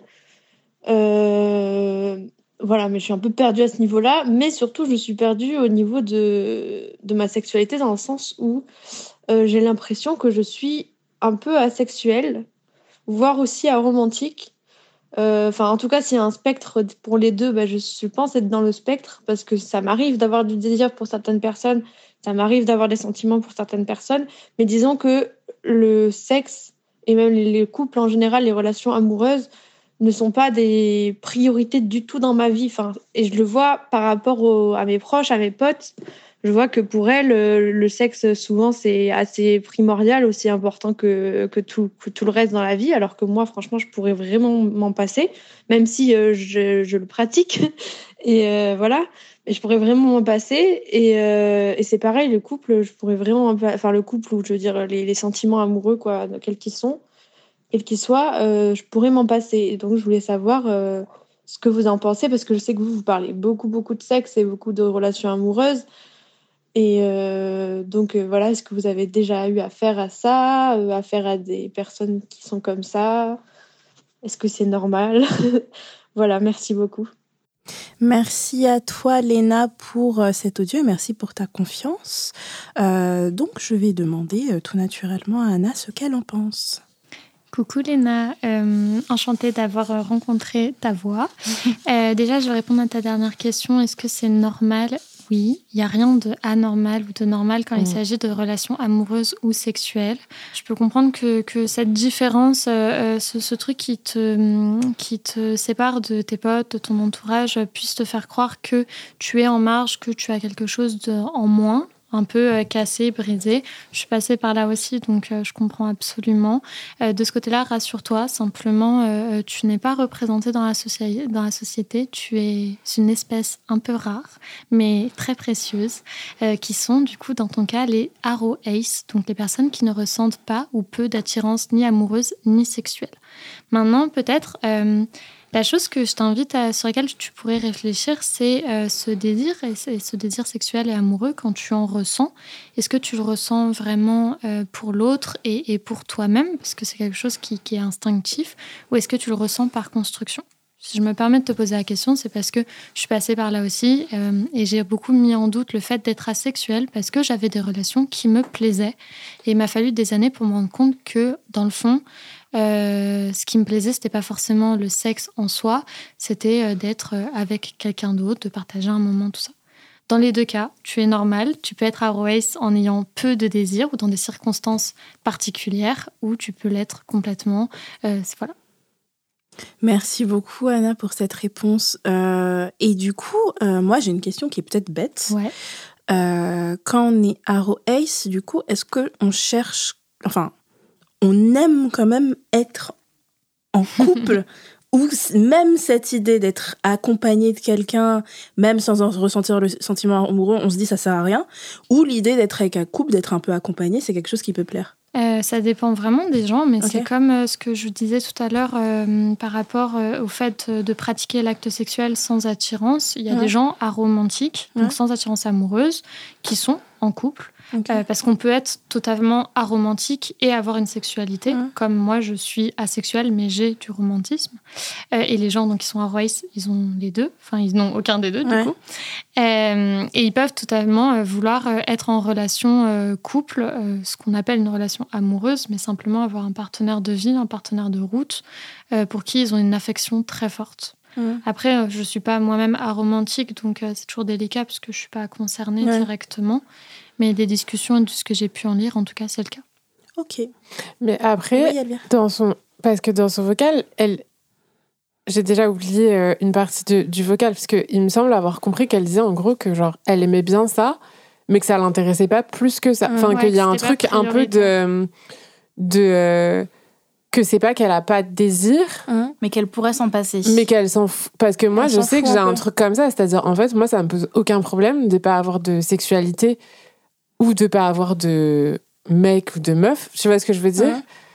Qui n'est pas la même chose. J'ai l'impression que le fait de ne pas avoir de désir, enfin, de pas avoir de désir tout en étant OK avec le fait de le faire de temps en temps, est-ce que comment on fait la distinction entre les deux Tu vois ce que je veux euh, dire? Dans le que ça fait que c'est pas forcément un truc qui est primordial, tu vois. Euh, bah, hum, la question en tout cas de la sexualité, c'est que ça va au-delà de ça. Ça va euh, dans vraiment ce qu'on ressent pour l'autre, de ce qui provoque le désir. C'est là vraiment le nœud du terme asexuel, c'est que on peut par exemple apprécier avoir des rapports parce que ça fait trois mois qu'on n'a pas eu, on n'a pas rencontré quelqu'un qui nous plaisait particulièrement. On bossait chez soi en télétravail tout d'un coup, on va sortir avec des potes et là, on va voir genre sept personnes qui va, euh, encore une fois, je parle de choses que je ne connais pas, mais qui va réveiller un instinct animal et tout, machin, et du coup, on va passer la nuit avec. Euh, ça, ça relèvera. Euh, en vrai, c'est, c'est, tricky comme question, parce que j'allais dire, ça relève pas de la sexualité, mais en réalité, parmi les variations, de la sexualité, il y a ça, ce fait de euh, en avoir très peu envie et ça vient de temps en temps et tout. C'est peut-être le moment où je t'annonce que tu es grey sexuelle, Elvire. ah bah, en, fait, je sais pas, mais c'est juste, je trouve que c'est tellement. Enfin, tu vois, genre, comment tu dissocies les questions, enfin, le spectre euh, de la sexualité et la libido, enfin, tu vois, la libido et aussi l'importance que tu. Enfin, j'ai peut-être faire une comparaison hasardeuse, mais comme souvent j'ai le même rapport au sexe et à la nourriture, je vais faire cette comparaison. possible. Mais c'est comme le truc de genre, parfois tu manges parce que tu as besoin de manger, enfin, parce que genre, il faut manger pour ce. Parce qu'à skip, si tu manges pas, tu meurs, donc tu le fais. Et parfois, tu as envie de manger, enfin, tu as un désir de manger qui est plus de l'ordre de la gourmandise et de. Tu vois, et donc du coup, parfois, enfin, tu vois, genre, moi, je sais que parfois, si je pouvais ne pas manger, euh, dans le sens, si je pouvais juste, euh, je sais pas, genre, me appuyer sur un bouton et faire en sorte que mes aliments et que mon corps fonctionne bien, etc., je le ferais. Et parfois, j'ai des envies de, tu vois, et donc, du coup, je sais pas si ma comparaison tu est logique. jamais pour le plaisir, ça que tu es en train de dire? Si, je peux manger pour le plaisir, mais ça peut être, ça peut être rare. Tu vois ce que je veux dire? Dans, dans le rapport à la, à la, à la sexualité, il y a un peu ce truc-là de genre, en fait, il y a la sexualité en tant que plaisir euh, rare hum. et où tu es là, genre là, j'ai vraiment envie de machin, le fait de pas que ça soit pas forcément au centre. C'est-à-dire, en fait, ton truc dans la life, c'est pas de te dire où est-ce que je vais manger, euh, ça va être trop bon ce que je vais manger, machin. C'est juste un. C'est pas ta priorité. Et pour autant, il y a des moments où ça l'est. Tu vois ce que je veux dire? En, en gros, tu manges et. C'était une très mauvaise comparaison. En gros, tu Non, non, manges, tant mieux si c'est bon et t'aimerais bien que ce soit bon, mais c'est pas un truc où tu te dis Ah putain, je j'aimerais me trop découvrir plein de truc si restaurants. tu m'enlèves ça, tu Non, vois. C'est juste la question de. En fait, c'est le truc un peu euh, compliqué avec euh, la bouffe, là, quand on utilise, mais on utilise énormément la métaphore de la bouffe, mais le fait est que la bouffe est vitale. Vraiment. Alors que le sexe ne l'est Ouais. pas. Oui, c'est pour ça que je sais C'est- pas la C'est bonne. qui est compliqué, mais c'est c'est- en vrai, c'est la meilleure métaphore que j'ai aussi à ce jour. Mais admettons que euh, la bouffe ne soit pas vitale. Euh, ce que tu veux dire, c'est qu'il y a des gens pour qui c'est vital d'en manger. C'est un et besoin. Il y a des gens qui se ressentent le besoin oui, de oui, baiser, c'est tu ça. vois. Et oui, oui, non, mais je vois. Et euh, en fait, encore une fois, pour simplifier tout ça, moi, je ramène toujours à, à- à ce truc de envers qui, ton, envers quoi, envers qui ton Mhm. désir il est dirigé. Quel est l'élément provocateur de ce désir? Est-ce que c'est l'autre ou est-ce que c'est ton envie interne? Parce que c'est là qu'on on différencie la libido, le désir, de Mhm. l'attirance sexuelle. L'attirance sexuelle, c'est le fait que ce- cette envie, elle soit provoquée par un autre être vivant. Et typiquement, les asexuels, ils ont des... Enfin, ils ont... Pas moi, mais là, il y en a euh, euh, qui ont des fantasmes, qui ont une construction euh, interne sexuelle, tu Mhm. vois, tout un monde fantasmagorique et tout qui fait qu'ils vont kiffer se masturber parce que, en ayant du désir, parce que ça se passe dans leur tête, qu'il y a des Mhm. personnages, il y a des machins et tout, peut-être même des, des gens de leur entourage, genre des gens de l'école ou des collègues et tout. Mais une fois qu'ils auront un corps humain fait de chair, Dans la vraie vie, c'est toujours moins bien. Ouais, qui a une odeur, qui, qui est tactile et tout. Euh, là, je sais pas, en fait, pour euh, l'avoir vécu, parce que j'ai eu un peu de désir quand j'étais plus jeune, quand tout ça, c'était assez nouveau pour moi. Et il y avait vraiment cette fracture de, Mhm. euh, ok, dans ma tête, ça avait l'air trop bien.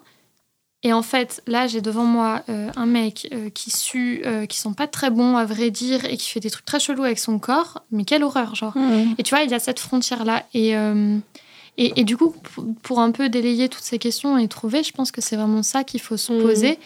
Quand moi, j'ai réalisé que mes, mes fantasmes, étaient factices, que mon attirance, elle n'était pas pour l'autre, mais que c'était un espèce d'ersatz de désir que j'avais construit. euh, ça a été vraiment de réaliser, j'ai pris dans ma tête tous les rapports que j'avais eus, ceux que j'avais kiffés, puisque les autres, la question ne se posait pas, euh, et d'essayer de savoir, en fait, qu'est-ce qui me plaisait là-dedans. Et en Mm. fait, déjà, j'ai réalisé que euh, pas une seule fois, j'avais couché en regardant le mec dans les yeux. Genre. Mhm. Et qu'en fait, pas une seule fois, et qu'au contraire, dès que genre euh, euh, il faisait un bruit, dès que j'entendais sa voix, dès qu'il y avait un truc qui me rappelait que la personne en face de moi, c'était un autre être humain, euh, crise de panique, crise d'angoisse, et, et je devenais dingue. Et, mais parce que justement, c'était, je, je me raccrochais à ce qu'il y avait dans ma tête, à ce désir interne que je, je, je fouillais pour trouver, tu vois. Mhm. Euh, mais après, et ce qui d'ailleurs euh, n'est pas du tout une solution, je défends pas du tout le fait de faire ça. On se force jamais, mais il y a un truc un peu de survie qui se développe quand on est asexuel, où on se retrouve à, à construire ce qu'on peut en fait pour euh, survivre. Mhm. Mais je sais pas si ça répond un peu à ce que tu. Un peu, mais en fait, moi, la question que je me pose, c'est est-ce que le fait de ne pas ressentir de frustration, Mhm. du fait de ne pas avoir de rapport sexuel, c'est-à-dire, par exemple, être en couple avec une personne asexuelle euh, et ne pas être frustré de ça, alors que d'habitude, tu as des relations où, en fait, tu as des rapports sexuels, et être d'un coup en couple avec une personne avec qui tu n'as pas de rapport sexuel, mais ne pas être frustré de ça, est-ce que ça veut dire que d'une certaine manière, tu es asexuel ou est-ce que c'est pas plutôt autre chose Et c'est en fait le fait que c'est pas primordial et que c'est ok. C'est pour ça que je disais la bouffe dans le sens genre c'est ok euh, si on te donne un dessert, mais t'es pas obligé de l'avoir. Donc en fait, euh, tu peux trouver ta satisfaction dans plein d'autres choses comme je sais pas Bah, regarder un film bah, trop cool ou jouer à We Dance. Je pense qu'il y a un peu un truc là-dedans, euh, tu vois. euh, souvent, je- pour aider à comprendre, je fais des parallèles avec les autres orientations. C'est un peu comme les bi qui se retrouvent en couple pendant 10 ans avec un mec. Mmh, Est-ce que ça fait d'elle moins des bi, mmh, mmh. tu vois? Ouais. Euh, Il y a ce truc de. euh, en fait, les relations, selon les relations, on- ça peut nous, nous pousser au-delà de ce qu'on pensait être Mmh. et, et- et- et développer une partie de nous qui est un peu insoupçonnée, où en effet, notre sexualité, notre rapport à l'autre et à soi-même change. Euh, donc mon copain aujourd'hui, il est pas, tu vois, euh, il continue d'avoir du désir et tout, mais c'est sûr que sa vie était pas la même qu'avant Mm. et il a beaucoup moins envie que quand on s'est mis ensemble parce que son corps s'est habitué, euh, voilà, il trouve de Mm. l'épanouissement dans d'autres choses. Mais il n'en reste pas moins un mec hétérosexuel. Mmh. Encore une fois, je pense que de toute façon, en fait, le rapport à la sexualité, comme c'est quelque chose qui est encore très peu défini et qui reste quand même euh, euh, pas flou, mais compliqué à définir, il euh, faut toujours simplement se dire que ça reste très subjectif Mm. et qu'en réalité, euh, ces mots, comme pour moi toutes les orientations, n'existent que, encore une fois, pour s'aider, pour trouver des communautés, Mm. pour se sentir moins seul, pour cesser de se sentir brisé, et que du- de- dès lors que tu te sens en dehors de la norme, quelle qu'en soit la raison à la période, tu as le droit de t'appeler asexuel si tu en as envie, Euh, sauf certaines exceptions que je vois pas mal sur les réseaux sociaux, de genre. euh, euh, bah non, mais en fait, ça va rejoindre ce qu'on était en train de dire, tu vois. J'avais en tête une meuf un jour qui a fait un- une vidéo et qui a dit Ouais, euh, putain, euh, quand j'étais avec ce mec, euh, je suis devenue asexuelle tellement il était moche. Ah oui. J'ai, ouais. Ah. Et j'ai repris la vidéo, j'ai fait un collage, j'ai fait c'est marrant ça, mais euh, en fait, euh, je suis pas sûre qu'on ait le droit de vanner comme ça sur toutes les autres orientations. Je comprends pas pourquoi nous, euh, un, vous avez le droit de faire de ce genre de blagues, et genre faire de mon orientation une vanne pour dire que le mec est moche, tu vois. Mm. Mais bon, je, je sais pas si c'est. Oui. J'avais vu, euh, j'avais vu, il y a une, euh, il y a une tendance en ce moment comme ça qui se développe un petit peu aux États-Unis euh, sur des nanas qui disent en ce moment j'ai décidé d'être asexuelle parce que je veux me consacrer à ma carrière. Donc elles font un petit peu une espèce de vœu d'abstinence pour pour se, se- voilà pour se consacrer à autre chose.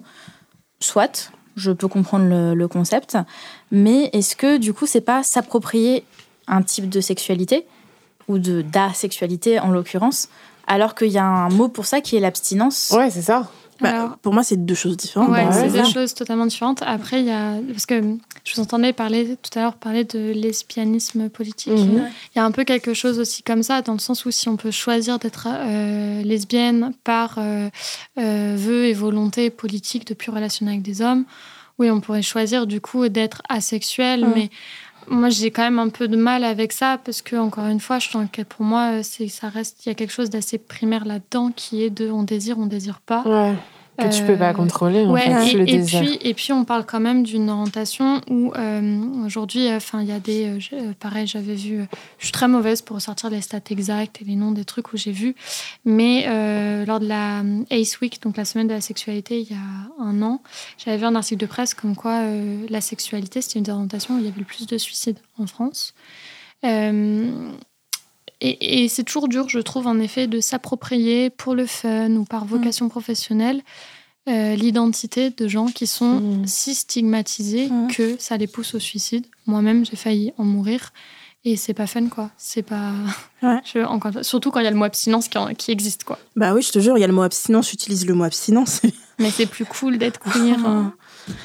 Euh, merci beaucoup Anna. Et euh, du coup on va passer j'espère que Léna euh, du coup que bah là quand même tu as eu beaucoup d'informations de de Anna. Mais comme elle l'a dit au tout départ ne te trouve pas anormal c'est tout à fait normal de ressentir ce que tu ressens. Et il n'y a pas de euh, genre de sexualité euh, si tu le ressens qui est anormal. Donc euh, J'espère qu'on t'a quand même un minimum aidé. Et n'hésite pas, je le dis tout le temps, à nous envoyer un vocal une prochaine fois pour nous dire comment ça a évolué. Et si tu te sens bien aujourd'hui dans ta vie. On passe à l'audio numéro 2, c'est Mathilde. Hello, Euh, je vous envoie ce petit vocal. Moi, je m'appelle Mathilde, j'ai 25 ans et euh, je suis trop contente d'envoyer ce vocal parce que je vous écoute depuis le premier podcast et je vous adore toutes. Vous êtes vraiment trop géniales et euh, vous m'avez énormément apporté sur ma déconstruction générale. Et moi, j'ai un petit point justement par rapport à ça. J'aimerais savoir parce que, en fait, comme vous m'avez beaucoup déconstruit, Maintenant, j'ai l'impression d'être super intransigeante envers les hommes. Et en fait, euh, j'ai l'impression que plus aucun n'est à la hauteur. Comme avant, j'avais pas vraiment conscience de toutes ces problématiques-là. Enfin, je les écartais un petit peu. Ça se passait bien, euh, je me tapais des rats, quoi. Et là, maintenant, bah, j'ai du mal. euh, à chaque fois que je date, euh, je leur trouve toujours un problème, un red flag et tout ça. Et je voulais savoir euh, comment est-ce que vous vous faites? Est-ce qu'il y a des red flags où vous passez outre? Ou justement vous décidez que vous allez vous les déconstruire? Voilà, je voulais avoir votre petit point de vue là-dessus. En tout cas, bisous à toutes et merci beaucoup pour ce que vous faites. Vous êtes vraiment trop génial. Ciao, ciao. Merci Mathilde pour ce magnifique vote. J'adore. Euh, déjà, merci de nous écouter depuis le premier épisode, c'est adorable. Euh, je vais commencer parce que je suis la seule célibataire à cette table. Euh, écoute, je dis toujours que si je voulais ne plus être célibataire, je serais plus célibataire. Je vous jure que si dans, je veux plus être célibataire, dans deux semaines, je suis en couple parce que il y a des opportunités. Mais comme tu dis, c'est des rats. Et je ne veux pas de rats dans ma vie. Et en fait, euh, le fait que je sois une éternelle célibataire, c'est vraiment principalement dû à ça, dû au fait que je suis déconstruite et que ça fait des années que je me déconstruis. Et surtout sur les questions de dynamique amoureuse, de rapport de pouvoir, etc., où j'ai appris énormément de choses au fil du temps et de mon expérience. Euh, et du coup, en fait, euh, bah, un red flag dans un date, je me dis flemme de revoir voir euh, ce mec bye bye et je ne le revois plus que je n'aurais pas fait à 22 ans. Et c'est pour ça qu'en fait, quand j'étais plus jeune, dans mon début de vingtaine, franchement, j'étais beaucoup plus en couple ou en tout cas j'avais des petites aventures beaucoup plus qu'aujourd'hui euh, dû à l'âge c'est dû à l'âge aussi du fait que euh, tu es moins dans le marché quand, es, quand tu vieillis et que tu as plus de propositions quand tu es jeune, mais aussi dû au fait que je refuse aussi énormément de choses. Euh, donc, euh, c'est normal que tu le ressentes comme ça. Ça rend triste, mais en fait, c'est comme un peu dans Matrix. Hein. Tu prends la pilule, tu décides de prendre la pilule mmh. qui t'ouvre les yeux ou pas. Euh, je pense que tu... Moi, j'en veux jamais je suis pas intransigeante envers les meufs qui me parlent de mecs et euh, et, euh, et ils font des trucs etc je sais pas par exemple la charge mentale. Si j'ai une copine et en fait son mec s'occupe pas de la charge mentale et tout je vais jamais euh, lui dire un truc du genre non mais tu te rends compte avec ce gars et tout machin. Je vais l'avertir, je vais lui dire ce que j'en pense si elle me demande mon avis, mais je comprends parfaitement qu'on puisse choisir de s'imposer des choses qui sont pas fun pour être accompagné parce que la solitude euh, c'est, des fois ça pèse, c'est dur des fois de rentrer chez toi et il euh, y a y a de père, tu peux pas dormir avec quelqu'un, donc c'est assez compliqué et tout. Et quand j'ai des copines qui en gros acceptent des choses, je vais jamais être critique. Alors moi, je suis la dernière critique sur ces choses-là. Je vais grave comprendre pourquoi elles y vont. Donc pour moi, c'est un choix à faire. Soit tu tombes sur une perle incroyable si t'es hétérosexuel. Euh, je pars du principe là parce que tu parlais des gars que que, que tu dates des hommes. Des rats. Des rats. euh, donc, pour moi, les deux choix sont possibles. Soit, en fait, tu dis non, c'est vraiment trop des rats, maintenant je vois trop les red flags, je préfère être seule. Mais si tu décides de céder sous des choses qui du coup, euh, pour toi, sont pas si graves que ça, bah moi, je comprendrais personnellement. Laetitia euh, je suis totalement d'accord. Bienvenue dans la, dans la misandrie, Mathilde. Euh, c'est vachement plus facile d'être dans le déni. Ouais. Qu'est-ce que je m'amusais avant ah, C'était le fun. T'avais l'impression de voir des princes charmants de partout et en fait à un moment t'as ce déclic, c'est exactement ça. Ça fait sa vaisselle, tu te rends compte euh, Non mais c'est ça, peut-être à l'époque où tu, tu, te réjouis quand la personne elle a passé l'aspirateur. C'est dire si la barre est basse. et je, je, suis contente à chaque fois que j'entends des gens qui disent qu'en écoutant ce podcast, ça a changé leurs critères et ça les a rendus plus intransigeants. Euh, je pense que le plus beau compliment qu'on m'a fait, une armée de misandres. Il y a un mec. De plus en plus, c'est pour ça que les mecs commencent un petit peu à se dire. Il y, a un mec qui m'a contacté pour me reprocher son, enfin pour nous reprocher son divorce. Ah, mais oui, mais ça arrivé plusieurs fois. Enfin, pas divorce, mais il y a plusieurs euh, personnes qui. Il y a plusieurs mecs qui nous aiment pas parce que, la fille, je suis trop que les meufs sont devenus un peu euh, C'est ouf. moi, je trouve, ça, je trouve ça chouette d'être intransigeante en amour, en fait. Que bah, je, vais, on va repartir sur des comparaisons de, bouffe, mais si tu commandes un plat au restaurant et qu'en fait tu te rends compte qu'il y a un poil au milieu de ton steak ou de, de, ta soupe, bah tu vas le renvoyer en cuisine. Ouais, tu, mais vas pas, tu vas pas manger autour. Tu oui, mais il y a plein de plats où il n'y a pas de poils, alors que là, on est dans une vie où il y a que des poils. Non, mais voilà, on peut, euh, oui, bah, les rats, c'est poilu. Hein, J'adore cette expression. Euh, c'est c'est voilà donc ça va être euh, c'est difficile de trouver l'amour quand on est euh, quand on est féministe ascendant misandre. Oui. Et que on, et hétéro. et hétéro et que on a envie d'avoir des gens qui nous respectent. Mm. mais d'un autre côté ça vaut tellement le coup quand tu tombes sur une personne qui respecte tes valeurs.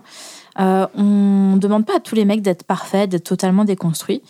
On leur demande juste d'être ouvert à la critique. Ouais, mais le problème, c'est que quand On demande un peu plus quand même. Bah non, mais en fait, déjà, si t'es ouvert à la critique, ça veut dire que t'es prêt à apprendre.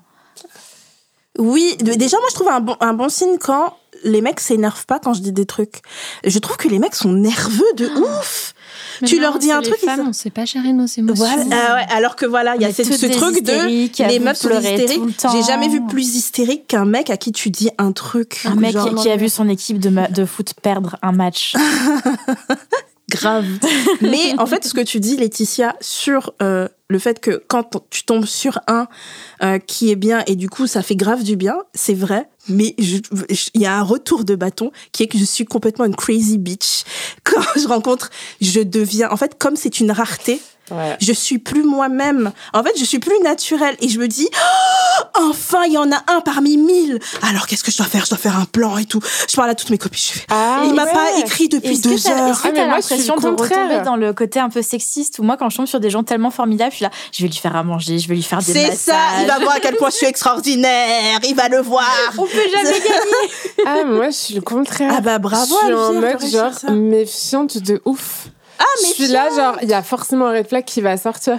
Donc, tu sais, limite, les border parano. tu vois, genre, border, euh, tu vois, genre, trouver le. T'as fait la vaisselle? Qu'est-ce que tu caches? Qui est venu Non, manger avec toi Genre, hyper euh, sur mes. tu, tu le vois, stalk pour voir s'il y a des trucs euh, Non, en suis sous-son pas trop stock. Non, je suis plus dans un truc de. euh, Hypervigilance Euh, ouais, et du coup, de presque euh, surréagir à des trucs en me disant, en fait, ça, c'est le premier pas vers ça, qui mène Ah, vers ça, qui mène vois. à ça, qui mène à ça, qui mène à ça. Tu vois, et de genre, au final, m'embrouiller pour, euh, je sais pas, j'ai une connerie de genre, euh, il a oublié les œufs euh, au supermarché. Enfin, tu vois, Bah genre, voilà, toi aussi tu sais réagir, c'est pas la même surréaction, Ouais. il y a des trucs où quand on en trouve un, on- a un comportement un peu... mais dans le mauvais sens. Enfin, tu vois, dans le sens plus parano, genre, sur tes côtes. En fait, je suis encore plus sur ses côtes. Ouais. En mode, genre, J'en Ouais. ai parlé avec ma, avec ma psy. J'en ai parlé avec ma psy et elle m'a expliqué qu'en fait, c'est parce qu'on avait tellement l'habitude d'être dans des schémas de relations qui étaient toxiques ou qui nous Ouais. apportaient pas ce qu'on avait, qu'on ne savait pas fonctionner dans une relation qui était saine. Oh là là, c'est dur. C'est dur ce que tu me dis, Laetitia, là, c'est dur, Ah, mais c'est vrai. ça te parle C'est tout à fait juste, Anna. Qu'est-ce que t'en penses? Non, mais c'est qu'en fait, euh, avec mon mec, euh, euh, moi, je suis pareil. Genre, euh, c'est vraiment euh, le moindre truc qui dépasse que je suis extrêmement bordélique et un poil feignasse. Euh, J'ai été éduquée avec une maman On qui est pareil, faisait on est ensemble, on est ensemble. C'est ça. Et, et du coup, et puis mon mec, quand il a 10 ans de plus, donc quand on s'est mis ensemble, le schéma, voilà, moi, j'étais- il faisait un peu tout pour moi et tout. Et euh, schéma un peu cliché. Et en fait, euh, j'ai grandi. Maintenant, je fais des tâches ménagères et tout. Et puis, euh, je me suis, je, je suis de plus en plus féministe et tout, pas très loin de la misandrie non plus. Et en fait, du coup, je, je suis là et j'analyse tout ce qu'il fait. Et je suis toujours en mode genre, Hum, on n'est pas très loin du schéma et tout. Je sens qu'on y arrive. Et puis parfois, je vois, tu vois, qu'il a pas genre nettoyé ses poils de barbe dans l'évier et tout. Je suis en mode, ah ouais, tu comptes sur moi pour le faire et tout. Si bien que je lui ai fait faire un tableau Excel avec les tâches ménagères. Sauf que je me suis rendu compte que le tableau est entièrement de sa couleur et pas de la mienne. Ah, Je tu me t'es suis- fait banane Ah, mais tellement. Et en fait, je me suis rendu compte que euh, j'ai trouvé ma perle. Je vais arrêter de le répéter parce qu'après, on va croire que je me la pète. Mais vraiment, euh, et, et en fait, euh, je suis retrouvée piégée. Je veux lui faire des reproches, mais j'ai pas trop de raison. Pardon, c'était un peu nul. Ça faisait un peu la Ta- ta- défenseuse ta- vie est un calvaire. Mais- ouais, mais c'est le seul que j'aime. Tous les autres, je les aime pas. Mais t'as bien Oh. raison.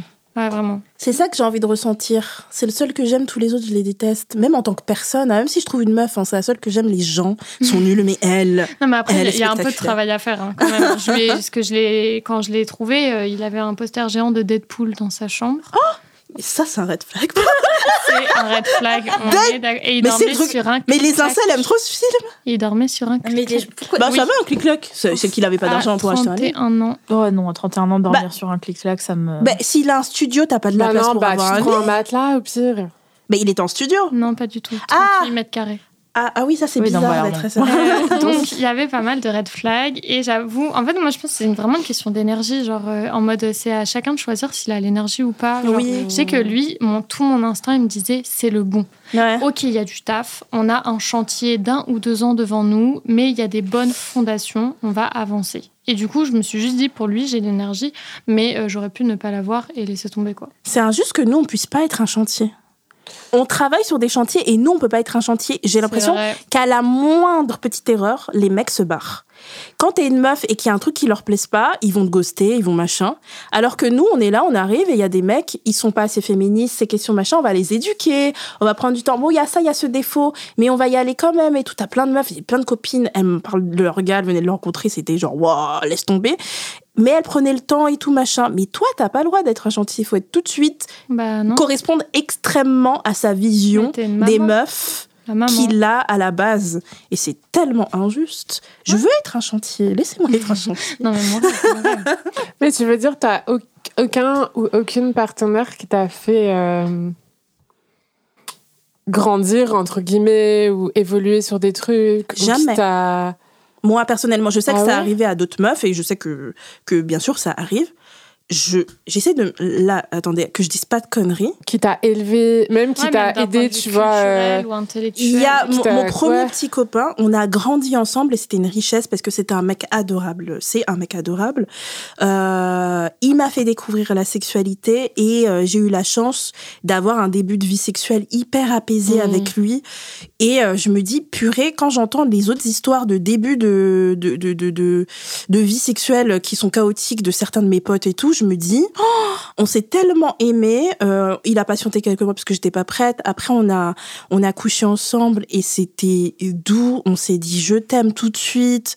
Euh, j'ai eu cette chance-là. Et après, en fait, moi, j'étais là, genre, en mode, quand j'ai rencontré, je me suis dit, oh, en fait, le sexe, c'est bien, les mecs, c'est bien. Et c'est après que tout est devenu le chaos. Mais euh, j'ai grandi avec lui et je crois qu'on s'est fait grandir mutuellement, lui mm. et moi. Mais après lui, franchement, euh, non, et c'est comme si moi, en fait, je, suis un peu.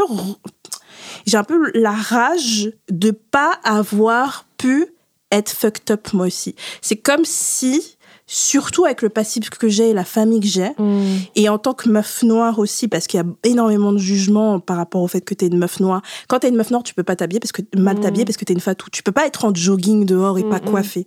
En fait, il fallait toujours que je sois impeccable pour aller à la boulangerie, tu vois, des délires, tu vois. Et en fait, je suis un peu jalouse, par exemple, envers d'autres meufs blanches qui se font un peu sauver. Des fois, il y a des meufs blanches un peu fucked up, etc. Et on va aller sauver, etc. Et j'ai l'impression que c'est un luxe que moi, j'ai jamais pu mm. avoir et que j'ai toujours dû être, tu vois, carré et tout. Et que les seuls moments où j'étais un peu, par exemple, quand j'étais en dépression et je, commençais à sortir avec un mec, bah le mec m'a quitté et m'a dit euh, bah, en fait en dépression euh, j'ai la flemme mm. et il est parti tu vois et en fait je me suis dit mais à chaque fois que j'ai été un peu faible personne ne s'est jamais occupé de moi et je trouve ça dur un peu. Il y a des études sur le sujet qui ont été faites. Je crois que j'ai plus le chiffre exact en tête, mais je crois que c'est plus de 70% des femmes qui, ont, qui se font quitter quand elles sont malades. Mm. Euh, que ce soit euh, un, enfin, une maladie grave comme un cancer ou des gros problèmes de santé mm. mentale. Tandis qu'au contraire, il y a plus de 80% des femmes qui restent avec leur partenaire parce qu'il est malade. Ouais. Donc euh, il y a, vraiment ce côté où, en fait, voilà, on, on, est là pour être des infirmières, mais on n'a pas le droit d'avoir des gens qui prennent soin de nous. Ouais. Et, euh, et on ne peut pas forcément se permettre euh, de, du coup de montrer nos faiblesses. Ouais. Bah, j'ai envie d'être à la ramasse et de me laisser le temps aussi de digérer. Je crois, même aujourd'hui, que j'ai pas eu le temps de digérer plein de traumas qui se sont passés dans ma vie et j'ai pas eu le temps genre de grave pleurer. J'ai jamais je pense, pleuré sur des trucs où quand j'y repense, je me, suis, je me dis aujourd'hui, putain, c'était vénère quand même, tu vois. J'ai pas eu le temps. Et j'ai toujours eu ce fantasme d'avoir un compagnon ou une compagne qui, euh, en gros, me laisse un peu m'effondrer. Genre, oh putain, je comprends pourquoi elle s'effondre, je suis Al, tu vois. J'ai eu un peu ce fantasme, mm. mais euh, la vie m'a appris que personne va me sauver. Et du coup, ça n'est jamais arrivé. Mais voilà. Je suis sûre que si tu mets sur Tinder que tu cherches quelqu'un pour te réconforter, tu vois, euh, tu auras des gens. Hein. Moi, moi je suis très comme ça, j'aurais pu le faire, genre voir une meuf que je trouve hyper jolie. Mais oui, voir une meuf hyper jolie. Bah, ils vont, ils vont me réconforter avec leurs bits, mais, mais ils pensent qu'au sexe. Ah. Sur les applis, non, vous n'êtes pas d'accord Je sais pas. Il y a, y a, des vraies communautés de, de, de, de, gens qui réconfortent. De Donnez-moi. De gens qui réconfortent. Et c'est même quelque chose qui, euh, qui est beaucoup présent dans le milieu du BDSM. On en parlait la ah dernière fois quand on a fait l'épisode avec euh, Maîtresse ouais. sur le fait que quand il y a des grands week-ends euh, BDSM, par exemple, qui sont organisés, ils font venir des personnes qui sont là juste pour le support émotionnel. Ouais, pour prendre dans les bras. et il y a une vraie communauté de ça. Il y en a beaucoup sur les applications de rencontres. Mais le problème, c'est que bah il y a des gens qui se servent de ça aussi pour manipuler. Donc euh, Alors, c'est là que vous voyez le, le, le mon métaverse. C'est que, mais jamais de la vie, j'aurais pensé à ça. C'est que moi, je te disais T'as vraiment déjà ça. été sur une appli euh, Ouais, bien sûr, bien Ah, sûr. Mais moi, je te disais vraiment ça en mode, ben, bien sûr, je suis sûre qu'il y a des gens à qui ça pourrait plaire. Si tu leur dis ce soir, je veux pleurer sur une épaule, on- je te prépare ton petit repas, on- tu me racontes ta vie, je, je, je me pleure sur l'épaule. C'est mignon. Mais je suis Mais- convaincue. Mais je suis sûre que tu peux trouver Que, ça. ouais, je suis convaincue qu'il y en a et qu'il y en a que ce sera vraiment sincère. Mais oui, Mais, en tout cas, je parle des hommes. risqué. Oui, mais après, Il y a une majorité de mecs qui couleur- vont- voudront en de fait, Ken, en hein, fait je pensais plutôt à des meufs. C'est vrai que d'office, quand je te disais Ouais. ça, euh, je pensais à, des- à- à Ouais. des meufs et pas des mecs. Des meufs, vrai. oui, c'est possible. Mais c'est vrai que du coup, c'est pas con de le c'est mettre dangereux. direct dans ta bio parce que du coup, ça annonce la couleur et ça va déjà faire fuir toute une partie des gars qui vrai, ont hein. comme objectif de Ken et qui savent que, a priori, si ton objectif de la soirée c'est de pouvoir pleurer sur une épaule, tu vas pas être dispo pour Ken, tu vois. moi, je me, mé- Bah, je me méfierais ouais, parce ouais, que vrai, euh, les gens ils vont se dire, elle est en situation de faiblesse, je vais pouvoir en profiter. Ouais. Euh, Il y, Ouais, y, a, y, a des- il y, a, il y a des énormes kinks sur les meufs qui pleurent Ouais. aussi. Euh, Il y a... Ah bah, qui viennent, je suis une pleureuse. Ah ouais, non, mais je pleure même après, je vous ai dit, je pleure après le sexe, je pleure pendant Regarde s'il n'y a pas des apps de rencontre kink de Je pleurs. fais que chialer. Oui. Donc, peux même te euh, donc ouais, moi, je, tu vois, le mettre directement dans ma bio, en fait, je me sentirais...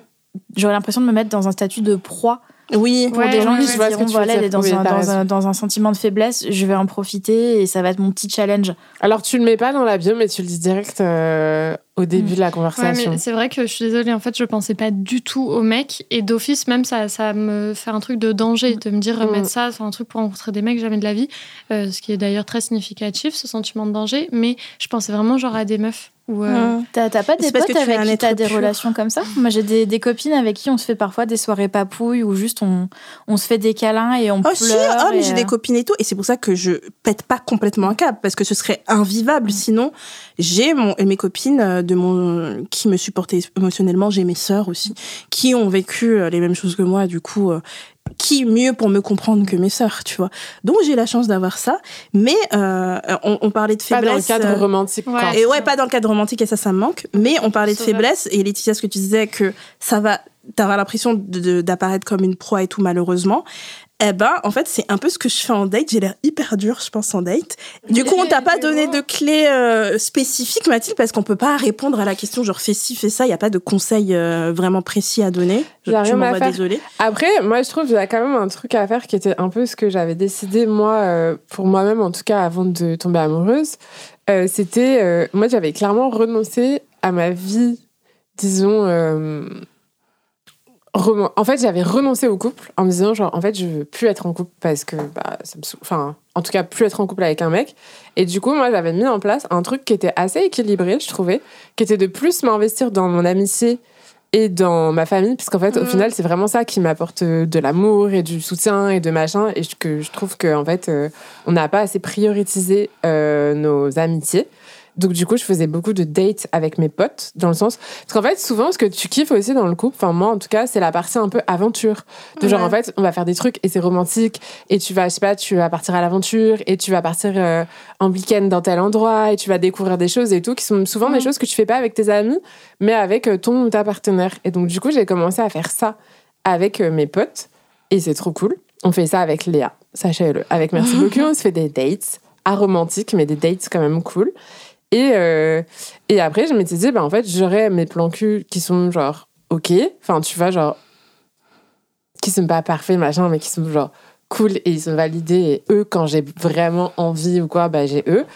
Et en fait, ma, ma vie affective, elle va plus tourner autour de mes amis et de ma famille.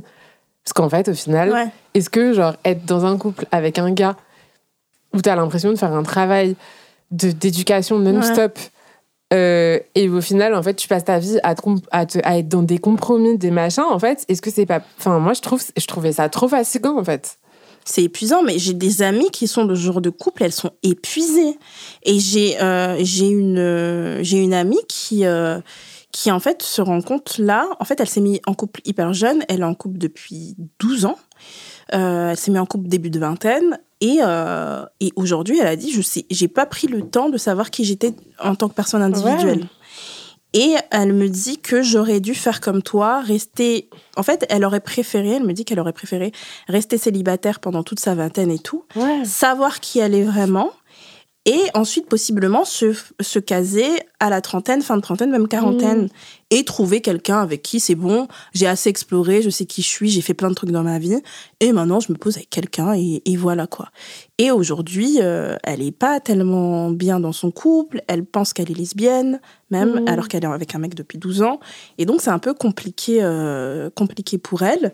Et en fait, quand elle m'a dit ça, ça m'a, c'est pas que ça m'a rassurée, que je- genre j'étais contente de son malheur, je me suis dit la pauvre, tu vois, mais je me suis dit, purée, moi, ma quête de l'amour euh, dès mes 20 ans, euh, où moi je suis hyper intense, où je pensais que j'allais rencontrer quelqu'un, on serait nos personnes préférées jusque Mhm. le reste de notre vie. Ça aurait pu arriver, ça aurait pu être très bien, tu vois. Mais je me dis, purée, maintenant, toutes mes potes qui sont mis en couple à début de vingtaine, elles sont un peu en mode, oh putain, c'est relou. Peut-être que c'était mieux, en fait, tout ce truc où j'ai appris à me connaître, en fait, tu vois. Ouais. Et moi, je pense qu'il y a un- une question qu'on se pose pas assez. Et donc, du coup, Mathilde, je t'invite à te poser cette question, c'est savoir euh, qu'est-ce qui t'intéresse dans le couple. Ouais. C'est-à-dire, en fait, qu'est-ce que tu recherches chez un couple Et souvent, enfin, en tout cas, moi, je sais que ce que je recherche, c'est d'avoir une équipe, en fait, une personne solide sur qui je peux m'appuyer.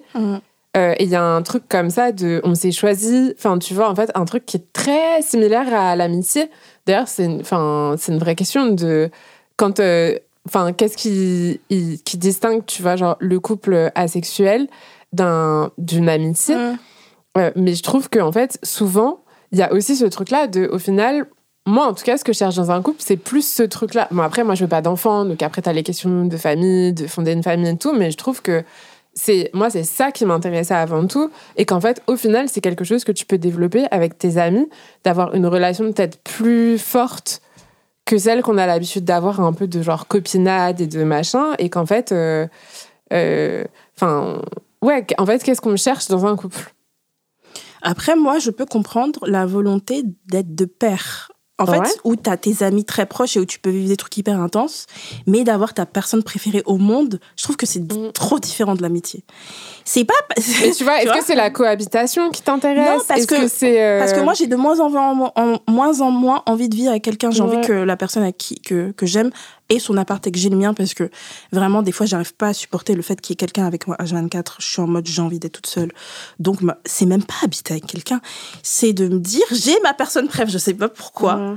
Alors Ouais, que j'ai des amitiés de- riches. De trouver ta moitié. Enfin, moi, c'est beaucoup ça. Je rebondis juste parce que Oui, euh, tu as fait un, un mélange euh, amitié et sexualité que je- dont je suis pas très fan. non je t'ai posé la question Ah, de comment question tu fais la Ah, différence je, je sais pas si c'était Non. une question ou si non, non, je te posais euh, la question de savoir quelle est la différence justement entre une amitié extrêmement euh, forte et peut-être fusionnelle et un couple euh, euh, asexuel. Bah, l'amour. Après, en fait, euh, c'est vrai que cette question, moi, je la comprends jamais. On me la pose beaucoup, mais je ne la comprends pas parce que avec mon mec, euh, on, se roule quand même des grosses pelles. euh, euh, on, voyage tous les deux, on vit ensemble, on s'aime vraiment très très fort. Genre, euh, euh, je, genre en mode là, quand il est en télétravail, je suis trop contente parce que euh, bah, je vais tout le temps le voir, euh, je me mets sur ses genoux, je fais des câlins. euh, euh, je sais pas, j'aime m'endormir. On a le front collé ou alors on est dos à dos avec nos paumes de pied collées.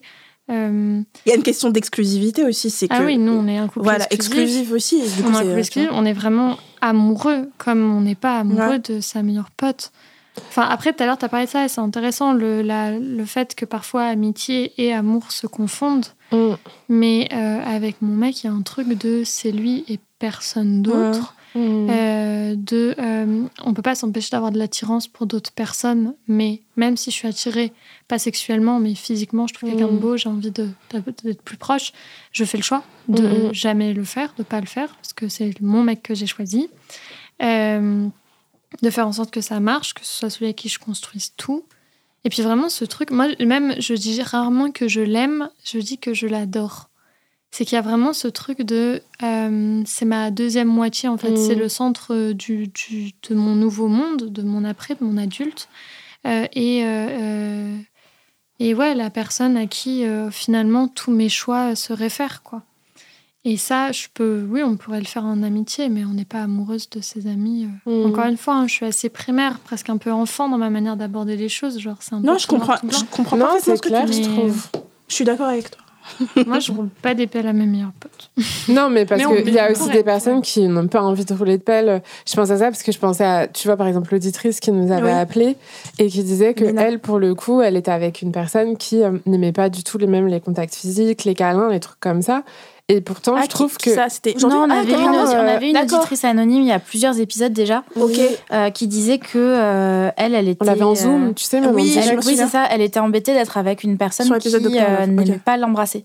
Ouais. et lui faire des câlins et la... en Oui, fait je qu'il n'y avait pas de tendresse Ouais. enfin il y avait pas de il y avait plus du tout de contact physique et euh, et, et en même temps moi je enfin je, en fait à la fois je comprends le fait que ça soit pas la même enfin que genre j'arrive à mais j'arrive pas à le formuler tu vois qu'est-ce qui fait qu'est-ce qui qu'est-ce qui Mais- change entre Bah, des fois, tu tombes amoureux- Un- amoureuse et tu sais que t'es amoureuse de cette ouais, personne. mais pour même moi si quand t'es en couple au bout d'un moment t'es plus amoureuse Mais après, pas comment le formuler La, la manière dont tu parles de ça, euh, c'est pas. euh, J'ai pas envie de, de prêcher ma paroisse et de convertir les gens, mais euh, on dirait un peu moi quand je parlais du désir il y a 4 ans, mais concernant Ouais. l'assurance romantique et que. euh, encore une fois, hein, j'insiste sur le fait que ça devrait intéresser tout le monde et qu'on devrait tous se poser des questions parce que ce truc-là, euh, la manière dont tu parles, tu cherches tes mots et tu as l'air, tu vois, euh, euh, d'essayer de me faire comprendre quelque chose qui échappe aux trois autres personnes autour de la table, de pas forcément être branché sur le même canal. Euh, ça peut être intéressant à creuser parce que hum, tu, tu sais, cette situation où tu te retrouves à expliquer que pour toi, au final, l'amitié et l'amour, ça se ressemble Ouais. beaucoup et tout machin, et tout le monde est autour de toi en mode bah non, pas du tout, c'est pas le même sentiment. Je, je sais pas, hein, mais d'une narine, ça sent euh, quelque chose que je reconnais et qui est. euh, voilà. Qui...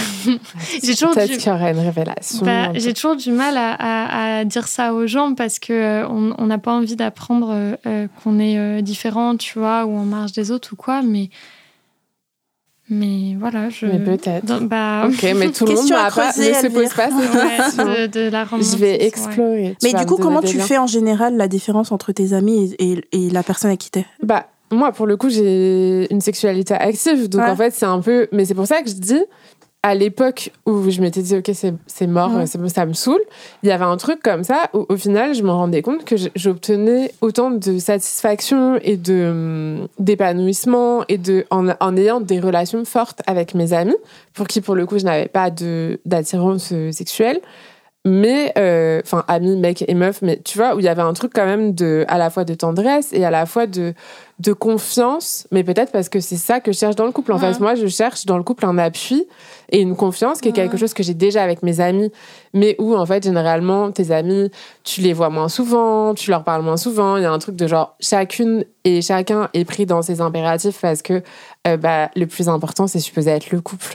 Donc, en fait, à partir du moment où tu es en couple, où ton ta pote est en couple, bah, en fait, euh, tu vois, c'est pas la priorité, mais en fait, j'ai eu l'impression que de mettre mes amis dans. dans- Enfin, j'ai l'impression que, par exemple, euh, j'ai j'ai plusieurs amies qui sont pour moi beaucoup plus importantes et que j'aime beaucoup plus euh, que d'autres personnes avec qui j'ai pu être. Tu vois ce que je veux dire? Euh, Dans ton couple, le fait vraiment de tomber amoureux de quelqu'un, et j'insiste sur le mot tomber, Mm. parce qu'il y a vraiment ce truc-là de tout d'un coup, paf, ça te. Un peu, ça te. Tu vois, tu te prends une Mm. lance dans, la, dans la gueule et t'es là en mode, euh, ok, euh, euh, va falloir vraiment que je sois collée à cette personne pour les prochaines 24 heures et que je lui parle et que j'entende tout ce qu'elle a à me dire et que je lui dise tout ce que j'ai à dire et tout. Est-ce que ce truc-là, tu l'as déjà ressenti pour quelqu'un? Oui, mais aussi pour des amis. Genre, j'ai déjà eu des espèces de coups de cœur amicaux de ouf, même pas, pas forcément des personnes que je veux voir souvent, mais où en fait, t'es là, genre, en fait, on peut partir dans des conversations, enfin, genre, on se comprend parfaitement. Hmm. Tu vois ce que je veux dire? Où il y a un truc de. Ouais, euh, un truc fusionnel, quoi. Ouais, où t'es là, genre, en fait, on sait que nos cerveaux ensemble, ça a fait genre. Et parfois même en groupe. Enfin, tu vois, t'as des groupes comme ça où t'es là, genre, en fait, quand on est tous les trois ensemble. Enfin, tu vois, il y a un truc de C'est- d'émulsion. Ce qui est quand même marrant, c'est que tu dis tout ça, et que je comprends ce que tu me dis quand tu me l'expliques, mais que tu sois jalouse. Et en fait, il y a à la fois une, une, une- dans ton discours un truc de Mais dis pas que je suis polia, hein Attention, Naya que mon mec, euh, la personne avec qui je suis, je peux ressentir des trucs très similaires avec Ouais. mes amis et du coup, en fait, ce qui différencie, c'est le fait qu'on ait des relations sexuelles. Ouais. Et à la fois, je suis jalouse, je veux une exclusivité totale et quand mon mec me parle d'autres Ouais. meufs, ça m'énerve. Mais ça, je pense, c'est le patriarcat. Mais tu es un être complexe, Elvire. Non, mais ça, c'est le patriarcat. Hein. Je suis pas exemptée du patriarcat. Mais je pense que c'est ce truc-là de, de rivalité féminine, hein, mm. clairement, je pense. Je comprends ce que tu dis. De se sentir menacée, de pas être l'objet de désir, de machin. Parce que je suis très jalouse. Enfin, très jalouse. Je suis pas folle non plus, mais, mais je suis. Je suis euh... Possessive. Ouais. Possessive. Ouais. On termine sur ça, Mathilde. J'espère qu'on t'a quand même un minimum aidé. J'espère que tu y arriveras.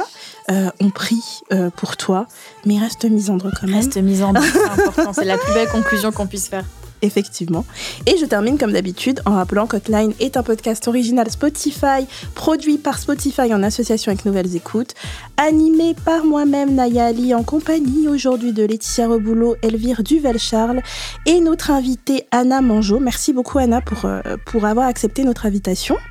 Euh, merci pour vos messages vocaux et vos appels. N'hésitez pas à, ceux, à ceux et celles qui veulent échanger avec nous. Le numéro c'est le 07 88 05 64 84. Donc laissez-nous des petits audios, on vous adore. Bisous, bye. Bisous.